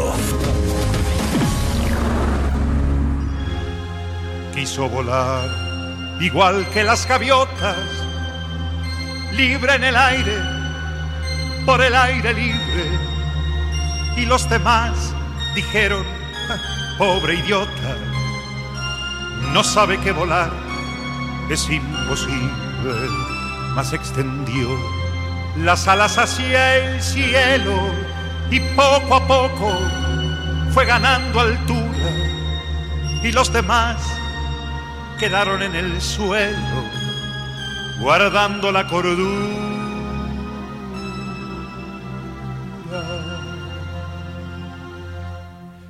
Construyó castillos en el aire a pleno sol, con nubes de algodón, en un lugar a donde nunca nadie pudo llegar usando la razón. Castillos en el aire, estamos escuchando a Alberto Cortés, quien nació el 11 de marzo de 1940, allá en La Pampa, en Argentina. Al duende de las cosas que tienen mucho que ver. Tenemos mensajes de nuestro público. Guadalupe, adelante. Ay, a ver si convocamos al duende de las cosas que tiene que ver con el amor. Bueno, como dice Alberto Cortés esta mañana. Oye, fíjate que nos eh, dice una persona al auditorio, me encanta escucharlos porque me recuerda cuando mi papá y yo salíamos temprano y los escuchábamos en el camino y comentábamos ciertos puntos de las noticias. Él falleció el 24 de diciembre de 2019 y es como tenerlo a un lado cuando los escucho. Pues le mandamos un fuerte abrazo, nos da un gusto enorme saber que tenemos tanto, tanto auditorio y que siguen con nosotros. Dice otra persona, gracias por poner Alberto Cortés, me trae tan dulces recuerdos de mi infancia, mi favorita es Callejero. Eh, buenos días, Lupita y Sergio. Con el doctor Gatel, como dice el dicho, justificación dada o cómo va, puras contradicciones con los del gobierno. Soy Pati, tu vecina del pueblo de Santa Fe. Pues saludos, vecina. Bueno, pues son las, uh, son las nueve de la mañana, nueve de la mañana con dos minutos. Y déjeme decirle que los mercados están muy inquietos en estos últimos días, sobre todo porque el, anuncio de los programas de inyección de dinero, tanto de los Estados Unidos como de Europa y otros países industrializados, está haciendo que los analistas estén esperando un incremento en la inflación en los próximos meses y los próximos años. Y lo que está haciendo este, esta mañana, por ejemplo, el Banco Central Europeo está tratando de pues inyectar recursos para pues para evitar que suban las tasas de interés de los bonos de largo plazo.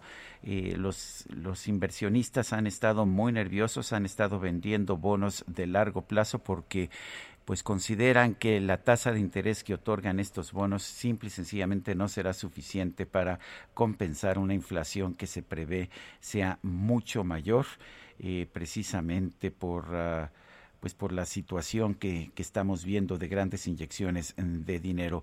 Por lo pronto, el peso pues ha estado eh, también presionado en los mercados cambiarios. En estos momentos se ubica el dólar en 21.80 pesos en ventanillas bancarias. En el mercado al mayoreo está en 20.7328. Bueno, el precio del dólar, de hecho, está cayendo esta mañana, 20.7328, está, está bajando aproximadamente 16 centavos.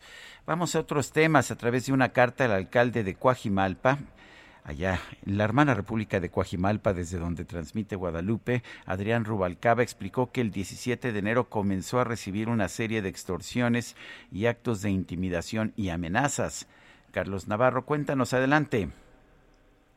Buenos días, Sergio Lupita. Les saludo con gusto a ustedes y al auditorio bien. El alcalde de Coajimalpa, Adrián Rubalcaba Suárez, denunció ante la Fiscalía General de Justicia de la Ciudad de México extorsiones y amenazas de muerte de las que ha sido objeto. A través de una carta pública, el edil explicó que el 17 de enero fue la primera de una serie de extorsiones, actos de intimidación y amenazas que en un inicio no les dio importancia. Sin embargo, el 6 de marzo de, de este año en curso acudió a la Fiscalía General a denunciar las extorsiones y amenazas de las que ha sido objeto. Cito textual, aunque me caracterizo por ser transparente y abierto, en esta ocasión no podré entrar en detalles de los nombres de las personas que quieren por contrato terminar con mi vida y o de mi familia, así como otros podrían estar implicados. Continúo. Lo que hoy puedo hacer aquí es advertir de manera pública que la evidencia es irrefutable y que el riesgo que atenden contra mi vida o la de mi familia es real y latente. El alcalde de Coajimalpa señaló que este periodo electoral es sumamente complicado, pues han registrado 53 políticos asesinados y 66 funcionarios de cara a esta contienda electoral.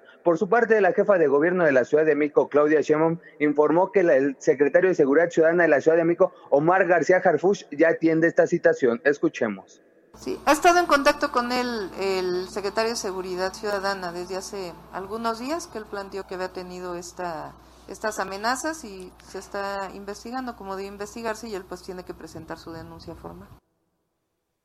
Al ser cuestionada la mandataria capitalina sobre si se trata de un foco rojo de cara a estas elecciones, Coajimalpa señaló que simplemente es un caso especial. Sergio Lupita, la información que les tengo. Bueno, pues Carlos Navarro, muchas gracias por esta información. Hasta luego, buenos días. Buenos días. Y eh, dice el canciller Marcelo Ebrard que por instrucciones del presidente de la República Estamos en negociaciones para iniciar cuanto antes en México fase 3 de vacunas contra COVID-19 para los menores de edad. Para los menores de edad. Sí, efectivamente es la información que se acaba de dar a conocer y que pronto se van a dar los detalles de estos avances. Pues hay que estar muy pendientes. Pues sí, eh, pero lo que nos dicen pues los especialistas en, en México y en todo el mundo es que si acaso los menores de edad vendrían hasta el final, ¿no? Así es, y bueno, por lo pronto pues dicen que que están ya eh, analizando, iniciando la fase 3. Afortunadamente el presidente lo sabe todo, es un sabelo todo y él decide quién tiene que, que vacunar. ¿Quién se vacuna? ¿Cuándo? ¿Cómo? ¿Dónde? Es lo que, lo que el presidente pues propone, ¿no? Oye, y en otros temas, Carol Arriaga, la secretaria general de Mujeres de Morena, estimó que Félix Salgado Macedonio será ratificado como candidato al gobierno de Guerrero y, bueno, da una declaración que pues la verdad llama mucho la atención, ya que en este estado se normaliza la violencia contra las mujeres. Carol Arriaga, secretaria nacional de Mujeres de Morena, gracias por tomarnos la llamada. Buenos días. ¿Qué tal, Lupita? Buenos días, Sergio. Un gusto saludarles y un saludo a toda la audiencia. Carlo, Carol, ¿qué piensa usted de la candidatura de Félix Salgado Macedonio? Mira, a mí no, nunca me ha gustado esa candidatura, le soy muy honesta. Sin embargo, también eh, eh, esta candidatura es producto de una encuesta que se levantó y eh, ciertamente Félix Salgado trae un, un, trabajo muy importante en el estado de Guerrero, en, la cuestión principalmente de, la democracia y, y, de la lucha contra el fraude. Sin embargo, también hay que reconocer que Guerrero es uno de los estados eh, más pobres del país, eh, donde el, machismo es lo que ha prevalecido históricamente por siglos y siglos y que de pronto pues alguien que, que tenga eh, de alguna manera una personalidad como la de la de Félix Salgado pues no no hay mayor inquietud, no hay mayor cuestionamiento y, y esto no afecta en nada su popularidad. Entonces, a, mí sí, sí es de observar que el, problema del, del machismo eh, sí está en, en, el gobierno, sí está en los partidos políticos, pero sobre todo tiene sus grandes raíces en la sociedad, ¿no? Y la sociedad en su conjunto, hombres y mujeres, pues son, son o somos como sociedad quienes eh, eh, generamos una, estereotipos, dos, roles de género, tres, prácticas machistas y cuatro, pues no pasa nada, ¿no? Aquí, aquí todo se queda, o sea, hay que entender que este es un problema social, ¿no? Y nosotras en la Ciudad de México nos indignamos sin duda, creo que el, el mayor problema o el mayor costo lo estamos viviendo las mujeres de, Morena en la Ciudad de México, pero no así en el estado de Guerrero. Yo, eh, yo preveo que, que Félix, o sea, no, no te lo puedo asegurar, no se los puedo asegurar, pero sí estoy, eh, no, no, no diría que, que ya no sería candidato. ¿Por qué? Porque a pesar de que se repite la encuesta, lo cierto es que el señor goza de una importante popularidad y hay que reconocerlo. Sí, pero también, pero también está señalado, ¿no? De, de tener, eh, pues, eh, conductas eh, agresivas en contra de varias mujeres, es presunto violador. ¿Se puede apoyar, Partido Morena puede apoyar a una persona señalada con estos, de estos supuestos delitos? Mira, aquí también el problema es que la justicia es patriarcal y el acceso a la justicia pues tendría que ser pronto y expedito. La fiscalía no ha hecho su trabajo, la fiscalía ha estado manipulada por el gobernador, como en su momento lo dijo el, el ex fiscal Olea, que él también fue parte de ese juego y, hoy se enoja y, y, y despotrica, pero finalmente él fue parte de ese sistema patriarcal donde no se impartía justicia y que finalmente hay que decirlo, no hay una condena hacia Félix Salgado. No hay una sentencia, ni siquiera se le ha vinculado a proceso. ¿no? Lo único que es, lo único que hay es una es una denuncia. Yo tengo conocimiento de una, de pronto dicen que son dos, de pronto dicen que son cinco, pero lo cierto es que a mí no me consta absolutamente nada, exceptuando creo que la de la de Basilia que está más documentada, pero no no he visto ningún ningún número de averiguación y, y, creo que pues también se tiene que guardar cierto sigilo cuando están en, en averiguación.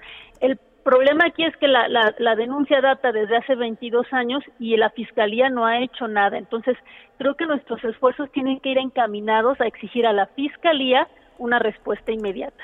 Y en caso de que Félix Salgado sea electo eh, eh, gobernador, pues que esto no sea por ningún motivo un impedimento para que en su caso se le desafuere y, y, cumplas la sanción eh, que, se, que le sea impuesta. ¿no? O sea, creo que, creo que tendríamos que ir visualizando ese escenario. Pero Carol, eh, independientemente de la popularidad de Félix Salgado Macedonio, que creo que eso lo señalan las encuestas, ¿no habría una responsabilidad moral por parte de Morena para detener esta candidatura y, y, no debería haber pues una voz muy firme por parte de la secretaria nacional de mujeres de Morena como usted? Fíjate que sí, y yo siempre he hecho esa esa dualidad. Creo que una cuestión es lo jurídico y otra cosa es lo lo lo, lo moral. Inclusive yo siempre he visto este tema, bueno, no siempre, pero lo he empezado a ver desde varias aristas. Mi, mi primer mi primera eh, punto fue la cuestión de verlo desde una perspectiva feminista, luego desde una perspectiva jurídica y después de una desde un desde una visión política. Y yo creo que efectivamente eh, eh hay una obligación moral de, de, de tratar este tema. ¿Qué es lo que está pasando aquí? que por una parte sí se está politizando, se está instrumentalizando para un, una lucha por el poder político entre hombres y ponen en el primer frente de batalla a nosotras las mujeres. Creo que eso es, eso es delicado, es peligroso y, y es insano para, para nosotras como feministas. Y por la otra parte, el, el, el partido, o sea, el sistema de partidos es un sistema patriarcal. Yo les quiero comentar que a principios del año pasado yo propuse un acuerdo que denominé Adiós a los machirrines y fue eh, aprobado por unanimidad en el Comité Ejecutivo Nacional. Ahí consistía en que, que no iban a poder ser candidatos de Morena ni de su coalición quienes hayan agredido o agredan a mujeres por razones de género. ¿Qué pasó de después de este acuerdo? El Instituto Nacional Electoral emitió un acuerdo general um, aplicable a todos los partidos políticos a nivel nacional. El adiós a, a, los machirrines era solo de Morena y yo no quise poner la palabra sentencia. ¿Por qué? Porque estoy, eh, eh, eh, solo el 2% de los, de los delitos llegan a tener una resolución y en tratándose de, de, delitos de violencia sexual o que se cometen en la intimidad, que son los delitos principalmente contra mujeres, pues este porcentaje todavía disminuye. Entonces, poner la palabra sentencia y, y, y decir nada es prácticamente lo mismo.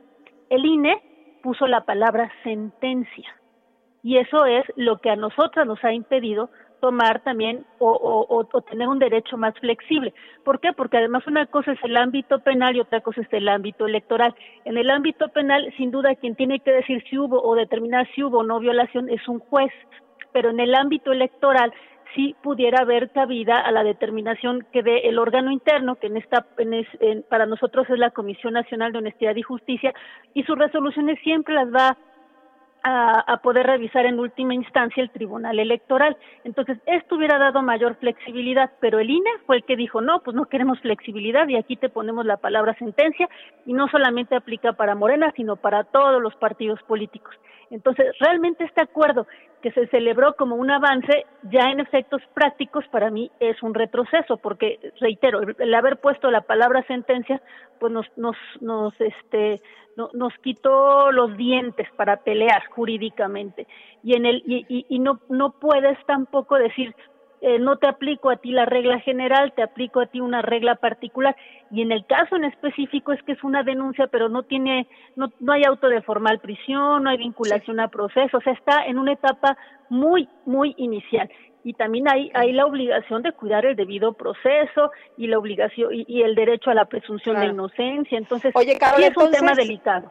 Entonces, Félix Salgado Macedonio es visto en Guerrero por los señores como un héroe y en Morena, pues como ya como no se tiene más información sobre esta eh, esta denuncia, va a ser eh, en las próximas horas pues el candidato, ¿no? de Morena al gobierno de Guerrero. Mira, no sé si lo vaya a hacer, no se ha oficializado. Sin embargo, yo observo que sí las posibilidades son bastante altas, dada la popularidad de Félix en Guerrero entre hombres y entre mujeres. Aquí en la Ciudad de México creo que es, es donde donde estamos más de, de este con más mayor indignación y, mayor molestia. Pero en Guerrero creo que sí goza de esto no le ha afectado. No sé, esa es la percepción que a mí me da. Carol, muchas gracias por platicar con nosotros. Buenos días. Bonito día, un saludo. Hasta luego, Carol Arriaga, secretaria nacional de Mujeres Morena. En estos últimos meses nos hemos acostumbrado a leer los análisis que periódicamente hacen investigadores, los investigadores Lorian Despegel y Mario Romero Zavala sobre el exceso de mortalidad en la Ciudad de México, pero resulta que el sistema de registro civil de la Ciudad de México lleva más de 30 días sin actualizar los datos, de manera que pues no se puede hacer este trabajo. Mario Romero Zavala, analista de datos, está en la línea telefónica. Mario Romero, ¿cómo estás? Buenos días. Buenos días, Sergio y Lupita. Muchas gracias por la invitación. Buenos días. A ver, esta, este trabajo que han venido haciendo ustedes ha sido muy importante porque nos permite darnos darnos cuenta realmente de cuál es la verdadera mortalidad excedente que estamos viendo en la Ciudad de México. ¿Qué está pasando?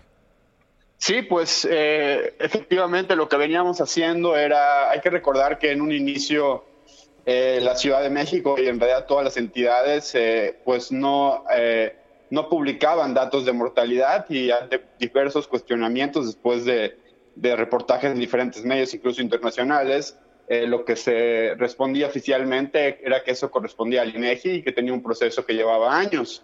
La realidad es que los registros civiles de, eh, pues de, las de todas las entidades del país cuentan obviamente con, con las actas de defunción. En casos como la Ciudad de México particularmente, desde hace años estos actos, estas actas han, han sido, eh, pues un proceso de digitalización, por lo que el gobierno de la ciudad en todo momento, desde la primera semana eh, de que empezaron los fallecimientos por COVID, tuvo acceso a estos datos y, y no los había dado a conocer y no ni siquiera los mencionaba.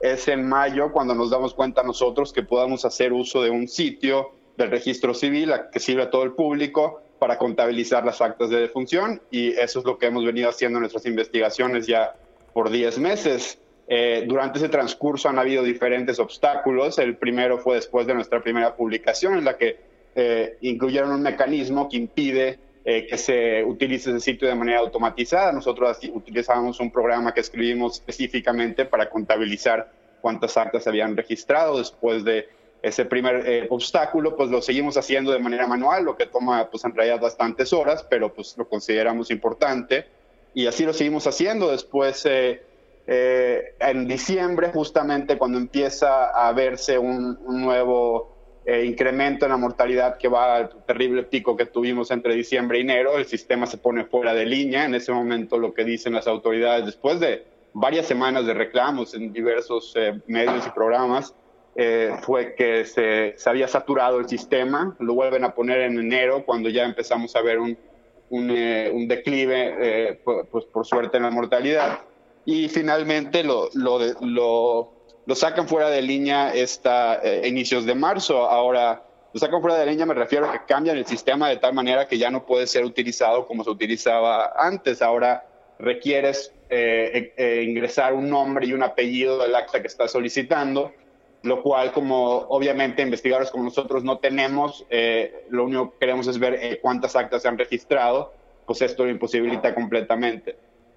Eh, Oye, Mario, es, pero de todas formas, la Ciudad de México, aún así, con todos estos eh, pues contratiempos que han ustedes tenido, eh, tienen la información, han nutrido los datos y la Ciudad de México tiene el primer lugar en mortalidad, ¿no? Sí, tiene el primer mortalidad, tiene el primer lugar en exceso de mortalidad por población y en exceso de mortalidad absoluto. Eh, en todo el mundo, cuando menos en todas las ciudades para las que se tienen datos, que incluyen pues América y Europa seguramente, las de Asia, pues esos países no fueron fuertemente afectados. Entonces sí, podemos decir tranquilamente que hasta el 14 de febrero, que pudo ser nuestra última actualización, eh, la Ciudad de México tiene el mayor exceso de mortalidad y por un gran margen. La siguiente sería el Lima y es pues en realidad la diferencia es significativa, es más del 30% de diferencia en este exceso de mortalidad.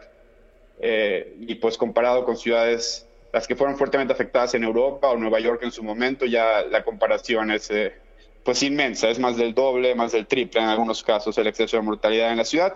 Lo preocupante para este bloqueo es que pues eh, hace suponer que eh, la reducción que veíamos eh, viniendo, veíamos que, viendo en, las últimas semanas de enero y, particularmente en las últimas dos semanas de en las primeras dos semanas de febrero, probablemente se detuvo. O sea, creo que el gobierno sabe que no pueden esconder los datos de mortalidad indefinidamente, no vamos a tener accesos a ellos por solicitudes de transparencia y porque pues, son parte de un proceso del INEGI, pero probablemente la intención sea controlar ¿no? Cuándo vamos a, tener eh, esa información para sus propios intereses, digamos, pues políticos, mediáticos, yo no podría decir a qué se deba, ¿no? Pero, pero es un hecho que, que quisieron suspender esta investigación y así lo han logrado.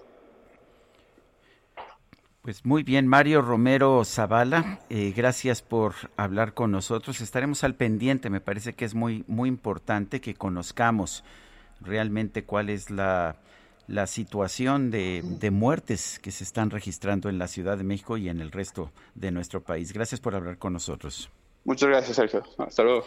Eh, sobre el tema del profesor que fue no despedido, sino obligado a renunciar en la Universidad Panamericana, del cual vamos a estar hablando un poquito más después, eh, hemos recibido varios comentarios de nuestro público pero también el notario y abogado Alfonso Cermeño me dice que la opinión que escuchamos, esta opinión por la que fue destituido este profesor, eh, se emitió el año pasado. Eh, y que fue ahora que se viralizó, que fue finalmente que se tomó esta acción en contra de él.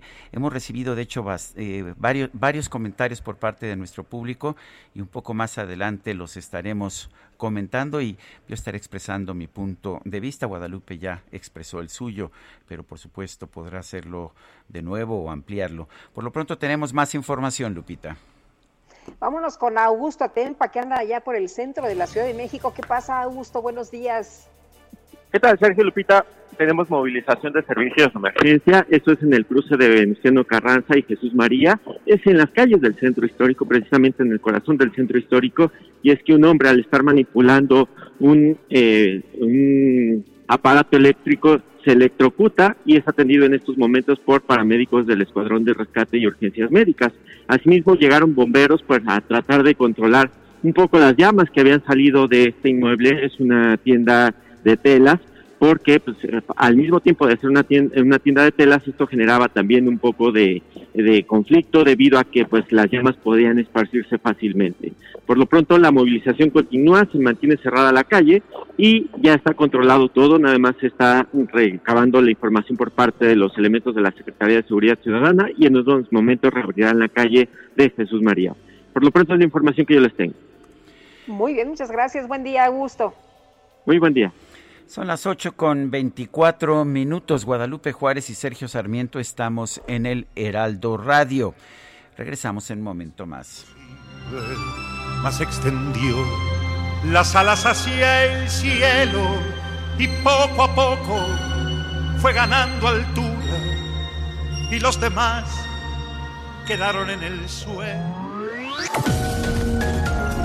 Sergio Sarmiento y Lupita Juárez quieren conocer tu opinión, tus comentarios o simplemente envía un saludo para ser más cálida esta mañana. Envía tus mensajes al WhatsApp 5520 109647.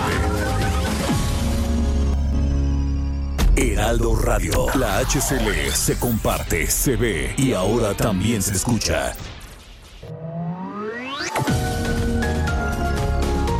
Continuamos con Sergio Sarmiento y Lupita Juárez por El Heraldo Radio. En un rincón del alma donde tengo la pena que me dejó tu adiós. En un rincón del alma se aburre aquel poema que nuestro amor creó en un rincón del alma me falta tu presencia, que el tiempo me robó. Tu cara, tus cabellos. Seguimos escuchando música de Alberto Cortés, esto se llama En un rincón del alma. Les dije porque hemos recibido muchos mensajes y que vamos a, retomar el tema de este profesor que que fue obligado a renunciar de la Universidad Panamericana. Sí quiero señalar que como nos lo señala un abogado que conoce el caso, nos dice que las expresiones se hicieron el año pasado, pero que es este año que se viralizó el comentario en redes sociales y esto llevó a la sanción por parte de la universidad. ¿Quieres empezar, Lupita? Dice, hola, buen día, yo soy una oyente suya desde hace años, soy, eh, son estupendos ustedes, un gran equipo, solo que no me parece justo lo del profesor, creo que él es libre de manifestar sus propias ideas y no por esto sancionar, si vamos a ser iguales hombres y mujeres, no hay ni por qué faltar a trabajar y dar en la torre a la economía del país, a ellos también denles la misma oportunidad y respeto de su salario cuando implanten el Día del Hombre. Gracias, buen día. Dice Marta Macías. Dice, me pareció excesiva la reacción de la universidad al exigir el despido del profesor. No me gustó el tono que usó en lo que alcancé a escuchar, pero de ninguna manera me pareció denigrante para las mujeres. Creo que como todos tiene derecho a su opinión. Eh, dice otra persona, podemos no estar de acuerdo eh, con la forma de pensar, pero tiene el mismo derecho de pensar o creer lo que le dé la gana. No hay mayor acto de discriminación laboral que despedir a alguien por su forma de pensar. Bueno, en fin, son, son muchos los comentarios que hemos recibido. Mi posición, yo también, yo no había escuchado el audio, eh, había leído algunas notas periodísticas, a ver, de que el, el profesor es un vulgar y corriente, de eso no hay absolutamente ninguna duda. Eh, me parece que, pues por eso, si la universidad tiene algún código de ética en ese sentido, podría censurársele. Por decir que no le parece equitativo que las mujeres falten, falten al trabajo el 8 o el 9 de marzo y que, y que en cambio eh, tengamos una fecha de los hombres en noviembre, me parece, en que los hombres no falten, yo no encuentro absolutamente nada de eso, sobre todo para algo tan grave como es violar la libertad de cátedra. La libertad de cátedra es un principio muy importante, eh, pues que finalmente le permite a un maestro el poder expresar sus puntos de vista y el señalar que no está de acuerdo con que las mujeres no se presenten a trabajar el Día Internacional de la Mujer, a mí no me parece ni misógino, ni me parece, por supuesto, un motivo suficiente para violar la libertad de cátedra. Ahora, de que el tipo es muy vulgar, por supuesto que es muy vulgar, pero no parece que se le haya destituido por eso. No sé si tú quieras ampliar más tu comentario. Dice otra persona, escuchando el audio del catedrático, yo lo hubiera corrido simplemente por el lenguaje que utiliza con los alumnos. Cuando escuchas el audio, parece una plática de cantina. Pues sí, habla de las mujeres en un día muy importante. Si fue el año pasado, fue el día en que las mujeres faltaron para apoyar a las víctimas, ¿no? A las familias de mujeres acosadas, agredidas, desaparecidas, asesinadas y algunas alumnas también, pues, eh, agredidas. Em, de acuerdo con lo que dice la, la universidad, bueno, pues escuchó la voz de los eh, alumnos, de las alumnas, se activó el protocolo correspondiente y bueno, pues ahí se presentó la renuncia. El profesor, de acuerdo con el comunicado que da a conocer la universidad, presentó, reconoció su error, presenta su renuncia, que le fue aceptada de inmediato y lo que dice la universidad es que en coherencia con los principios y valores eh, de, esta institución que tiene como imperativo el respeto a la dignidad de la persona, bueno, pues se toma esta decisión. Eh, a propósito, la carta que yo tengo de la Universidad Panamericana, ya me la, me la acaban de remitir también, es del 10 de marzo del 2020 del año pasado. Dice otra persona, no estoy de acuerdo en condenar la manera de pensar de nadie. Soy una mujer y no le vi nada de malo en sus comentarios. Solamente no estaría de acuerdo en su lenguaje vulgar. Ser hombre no es lo contrario a ser mujer. No podemos estar en contra de ellos en cada momento. La renuncia fue forzada y además me da miedo pensar que un día los hombres tengan miedo de expresarse. Pues parece que pues parece que eh, los puntos de vista que se han emitido allá están. Yo ya expresé mi punto de vista. Guadalupe Juárez expresó su posición eh, desde un principio. Y bueno, pues siempre lo que importa es la opinión que tenga usted. Pero en fin, vamos con otros temas, Guadalupe. Tenemos información con Julio Romero, ¿no? Ya veo la micro deportiva. Ahí viene acercándose. La micro deportiva.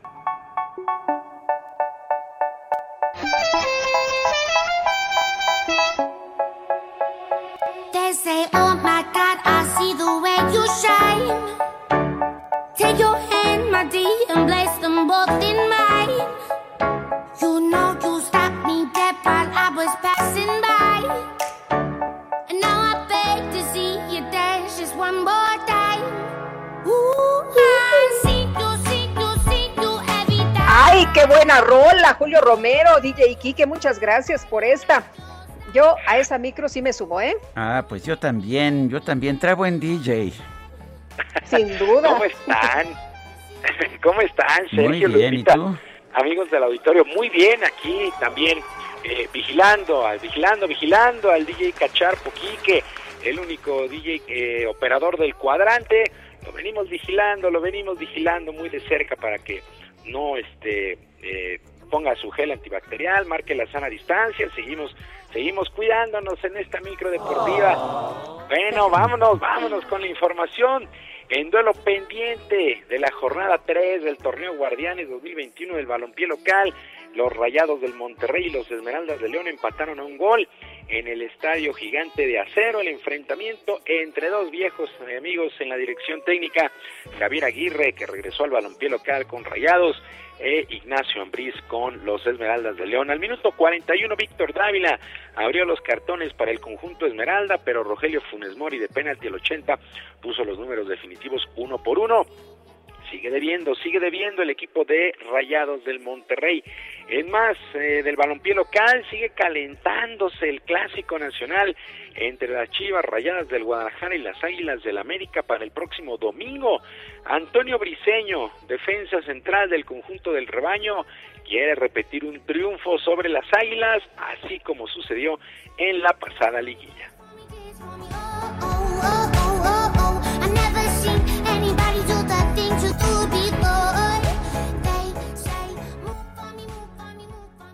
Esos de momentos, como se dice, ellos eh, eh, ti- tienen unas par de victorias seguidas y nosotros al final también tenemos esos, esos seis partidos que no hemos perdido, pero tampoco hemos conseguido las mayores victorias posibles. Entonces, eh, al final de cuentas, es un clásico, me vale más el momento, no importa en qué momento estás, se tiene que ganar sí sí porque es, es, lo más, es de los partidos más importantes de la temporada. Te da tres puntos, pero te da muchísimo más.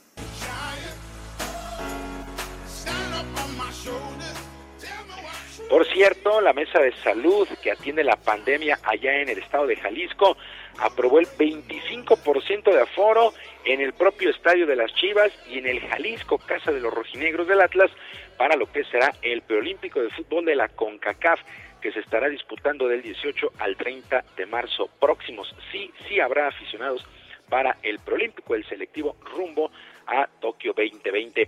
Mientras tanto, actividad de la Champions League, partidos de vuelta de los octavos de final, el Liverpool derrotó 2 por 0 a Leipzig y con global de 4 por 0 avanzó a los cuartos de final. Y el Barcelona, el Barcelona fracasa, queda eliminado, empató a 1 con el Paris Saint-Germain que avanza a la siguiente ronda con un global de 5 por 2. Entregó un buen partido el Barcelona, pero pues prácticamente la eliminatoria estaba sentenciada desde la ida. La eliminación ha significado un durísimo golpe para los azulgranas, que a pesar del resultado se van con la cara en alto, reconoció el técnico Ronald Koeman.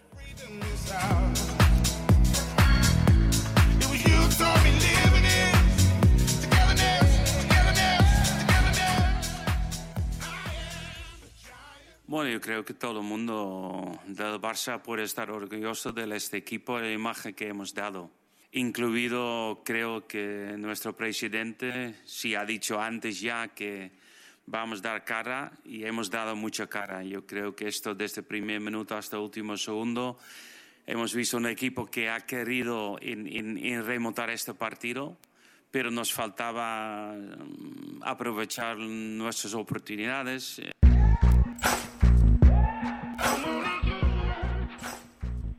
Bueno, pues así es que dos grandes representantes de Champions, Cristiano Ronaldo el día de ayer con Juventus y eh, Lionel Messi con el Barcelona, pues quedan, quedan fuera. En otras cosas, el suizo Roger Federer regresó a las canchas 13 meses después, luego de un par de operaciones de rodilla y la suspensión obligada por el tema de la pandemia, con una victoria de 7-6, 3-6 y 7-5 sobre el británico Daniel Evans en la segunda ronda del abierto de tenis de Doha. Federer, quien cumplirá 40 años el próximo mes de agosto, se ubica actualmente en el sexto lugar del ranking de la ATP, pero da en verdad mucho, mucho gusto ver de regreso a Roger Federer en el mundo del tenis. Y Thomas Bach fue reelecto cuatro años más como presidente del Comité Olímpico Internacional previo a lo que serán los Juegos de Tokio 2020. El alemán de 67 años de edad fue el único candidato y contó con 93 votos a favor, cuatro abstenciones y un voto en contra en el marco de la sesión 137 del COI que se llevó a cabo a distancia.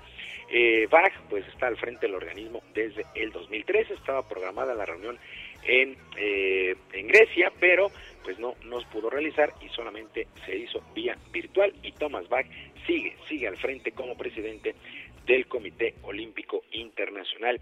Y por cierto, se dio a conocer que la leyenda del béisbol mexicano, el pitcher Alfredo El Zurdo Ortiz, se encuentra hospitalizado por temas de COVID, al igual que su esposa, sin que se conozca su estado de salud. En su cuenta de Twitter, la Organización de los Diablos Rojos del México informó la situación, pues Alfredo El Zurdo Ortiz, 255 victorias de por vida y es miembro del Salón de la Fama. Ojalá se recupere pronto y logre superar esta situación. Alfredo el zurdo Ortiz, símbolo de los Diablos, símbolo del béisbol mexicano, además una extraordinaria persona. Insisto, ojalá salga pronto de este de este trance Alfredo el zurdo Ortiz. Sergio Lupita, amigos del auditorio, la información deportiva este jueves, que es un extraordinario día.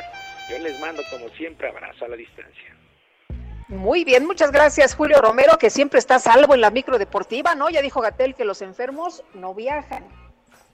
Pues, eh, pues aquí el, es implacable el DJ Kike, ¿no? El DJ Kike es implacable, el gel antibacterial, sanitiza las monedas, este, y bueno, pues con buena música, también ahí va pendiente que todo el mundo vaya con la sana distancia, y bueno, ay, ese doctor Gatel, ay, ese doctor Gatel, poniendo el mal ejemplo, pero bueno, en fin, aquí, aquí la verdad es que de repente, pues no, no de repente, nunca le hacemos caso y siempre utilizamos Muy bien, muchas gracias Julio Romero, buenos días. Buen día para todos. Muy bien, son las 9 con 43, vamos con Mónica Reyes. Adelante, Mónica. Gracias, ¿qué tal? Muy buenos días, Sergio Sarmiento, Lupita Juárez. Es un gusto y un placer estar con ustedes aquí en su programa, escuchando las noticias. Y tenemos otra que darles también muy buena, que tiene que ver pues con elevar nuestro sistema inmunológico, fortalecer nuestro sistema de salud. Y para eso ya está con nosotros Aris Chávez, representante de Productos y Tratamientos Politécnico. Y te doy, como siempre, la más cordial bienvenida. Aris, platícanos, cuéntanos. ¿Qué podemos hacer para protegernos? Qué gusto saludarte, mi querida Moni. Efectivamente, fíjate que eh, estamos viviendo una época en donde vemos que otra vez empezamos a bajar la guardia y esto es muy preocupante porque eso significa otra nueva ola de contagios y por eso es muy importante que todos tomemos medidas para prevenir. La prevención siempre es lo más importante. Nosotros afortunadamente en el Instituto Politécnico Nacional tenemos un tratamiento maravilloso para elevar nuestro sistema inmunológico. Este tratamiento factor de transferencia ya son miles de personas que lo están consumiendo de manera regular, que nos ha ayudado muchísimo en todo ya lo que llevamos de la pandemia, sobre todo elevar nuestro sistema inmunológico de una manera efectiva. Cuando empezamos a tomar este tratamiento, que además es un líquido muy sencillo, que se pone debajo de la lengua, no sabe a nada, no es invasivo, no tiene efectos secundarios, pero es muy efectivo. Empezamos a tomar estas dosis durante 10 días mínimo.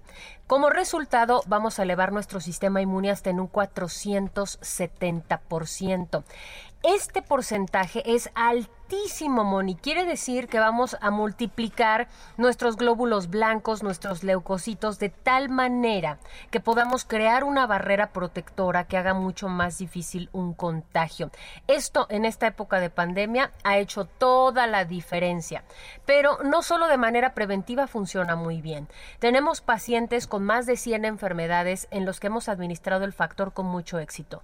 Cáncer, diabetes, lupus, esclerosis múltiple, artritis reumatoide, VIH, enfermedades de la tiroides. Tenemos pacientes con enfermedades respiratorias que van desde las alergias, asma, bronquitis, influenza, pulmonía Todas estas, desde la primera semana, notan una gran diferencia de un 90% de mejoría y lo mejor de todo es que puede tomarlo toda la familia porque no tiene ningún efecto secundario. Cuando digo toda la familia es desde el pequeñito de la casa, Desde el bebé. sí, hasta la persona de la tercera edad y no se contrapone contra ningún tratamiento que usted ya esté tomando de manera médica. Fíjate que tengo amigas que dicen, bueno, yo hace seis meses me tomé el factor de transferencia, voy por la siguiente toma, la siguiente etapa y eso es excelente.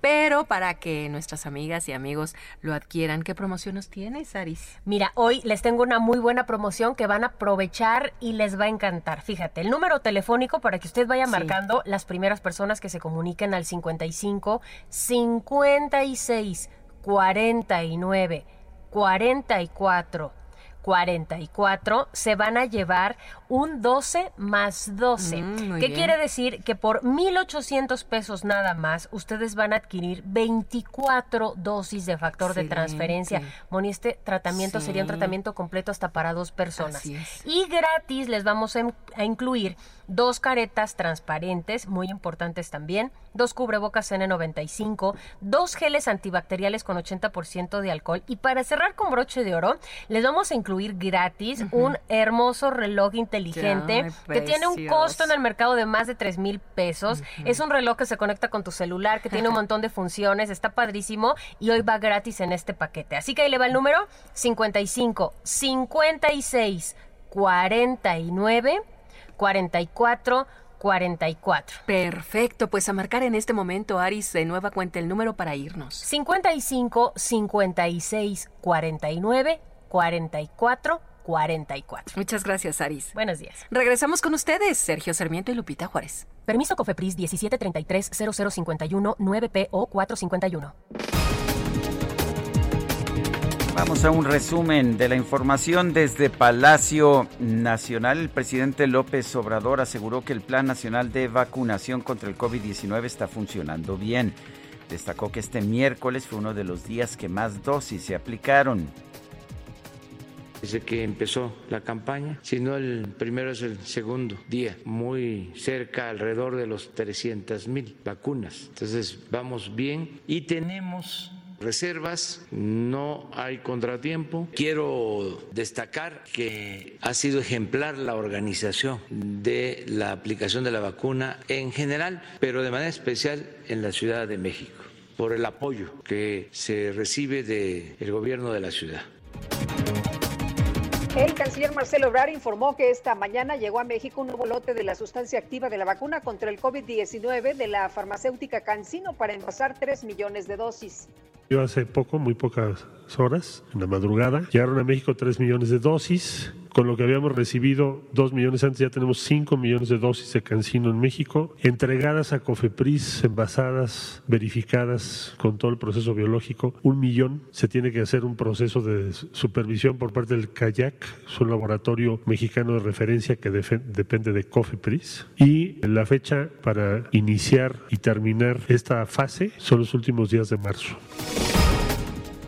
La Dirección General de Sanidad de Dinamarca suspendió durante 14 días la aplicación de la vacuna contra el COVID de la farmacéutica AstraZeneca, luego de que se registraron graves casos de trombos en personas que la recibieron. Este jueves el gobierno de Japón realizó una ceremonia para conmemorar el décimo aniversario del terremoto y desastre nuclear de Fukushima, los cuales dejaron más de 18 mil personas muertas y desaparecidas. Preocupado, tengo muchos nervios y aunque no lo quiera, no tiene remedio. Hoy van a llevarme a ponerme la vacuna. Y ya me tiembla el brazo, me sudan las Se hizo viral un video grabado en el metro de la Ciudad de México en el que se escucha la voz de un vendedor ambulante que ofrece una nueva oferta. Sí, un paquete de vacuna contra el COVID-19 por solo 10 pesos. Más tarde se dio a conocer que todo se trató de una broma y el material fue editado para incluir la voz del supuesto vendedor. A pesar de eso, se desató una gran cantidad de memes.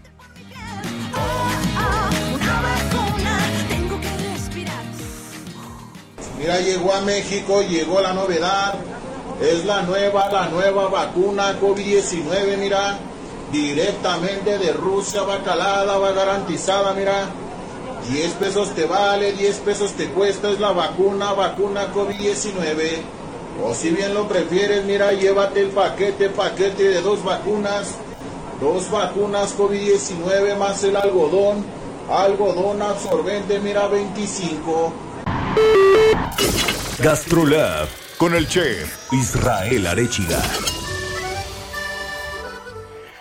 Chef Israel Arechiga, como México no hay dos, cuéntanos, buenos días. Buenos días, Lupita, Sergio, todo el auditorio, qué gusto saludarlos. Pues ya lo dijeron, como México no hay dos, y, y aquí no se le antoja con este calor un vasito de fruta, particularmente un vasito de sandía con su chilito piquín y su limón. Es una delicia, ¿no? Es uno de esos manjares que uno puede encontrar en los carritos de ciertos parques de la ciudad. Oye, no hombre, esas son, esas son palabras mayores. Así es. Y hoy pues Qué les voy a platicar de, hoy les voy a platicar de la sandía, este, probablemente una de mis frutas favoritas, eh, que tiene bastantes particularidades y tiene bastante historia. Para empezar, la sandía se da de manera silvestre eh, en el desierto de Kalahari, al sur de, al sur de África, y hasta el día de hoy se sigue encontrando, eh, se siguen encontrando sandías de forma silvestre en este desierto, ¿no? Posteriormente son eh, los egipcios quienes la adoptan, empiezan a llevar a, a toda la parte de la ribera del río, del río Nilo, e incluso tienen referencias de que se enterraban eh, a personas en el antiguo Egipto junto con sandías completas para alimentarlos en la otra vida, ¿no? Posteriormente, ya después llega llega la sandía por medio de los árabes a, a la parte de- del Mediterráneo, después llega a la parte de España, a la parte sur, y se empiezan a mezclar diferentes tipos de sandía, ¿no? Al día de hoy hay entre 200 y 300 eh, variedades de sandía y algunas de ellas, por ejemplo, la jubilé, alcanza a pesar entre 27 y 30 kilos. Imagínense una sandía de 30 kilos y es una, es una completa locura, ¿no? En México realmente es una fruta que llegó para quedarse, que llegó justo con ese intercambio gastronómico, que llega primero por la parte de las Antillas y después ya se extiende por todo el continente. Y uno de los datos curiosos de las sandías, por ejemplo, es que países como en Japón es un artículo de lujo, ¿no? Y, y no sé quién no, eh, en algún momento algunos de ustedes habrán visto las famosas sandías cuadradas. Y las sandías cuadradas que se desarrollaron en Japón fue, número uno, para poder tener una sandía en el refrigerador y que ocupara muy pequeño espacio, muy poco espacio. Y número dos, se dieron cuenta que una sandía cuadrada podía alcanzar hasta 100 veces su precio normal. Al día de hoy se pagan hasta 6 mil o 7 mil pesos por una pieza de sandía cuadrada en Japón y se subastan. Imagínense nada más la locura. Y otro de los datos curiosos es que originalmente la sandía era amarilla. De hecho, en algunos mercados todavía se puede encontrar en algunas partes del año las sandías color amarillas. El año pasado yo encontré algunas para el restaurante y originalmente era amarilla porque no, no eran tan dulces, ¿no? Y posteriormente eh, se va modificando genéticamente la fruta y el color rojo va ligado al dulzor de la fruta, ¿no? Entonces se empieza a convertir en color rojo por el dulzor que empieza a adquirir la sandía y es una de las frutas que se ven afectadas por el cambio climático debido a que el sol de diciembre y enero, que antes no había y que ahora ya cada vez hay más calor a principio de año, las va decolorando y las hace menos dulces. Pero bueno, pues un abrazo a todos, nos escuchamos la siguiente semana y mañana es día de Gastrolab en la edición impresa del Heraldo de México. Muy bien, Israel, pues aquí en México afortunadamente podemos disfrutar de la sandía a precios muy accesibles. Bueno, Así es. muy bien. Gracias Israel. Se nos acabó el tiempo, Guadalupe. Nos, Buenos días, pásenla bien. nos escuchamos mañana en punto de las 7 de la mañana. Hasta entonces, gracias de todo corazón. tizón encendido que no se puede apagar ni con las aguas de un río. Cuando un amigo se va,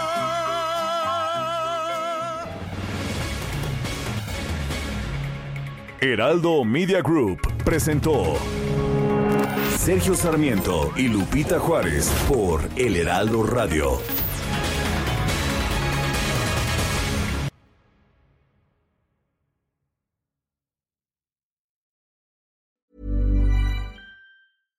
Ever catch yourself eating the same flavorless dinner three days in a row? Dreaming of something better? Well, HelloFresh is your guilt free dream come true, baby. It's me, Kiki Palmer. Let's wake up those taste buds with hot, juicy pecan crusted chicken or garlic butter shrimp scampi. Mm. Hello Fresh. Stop dreaming of all the delicious possibilities and dig in at HelloFresh.com. Let's get this dinner party started.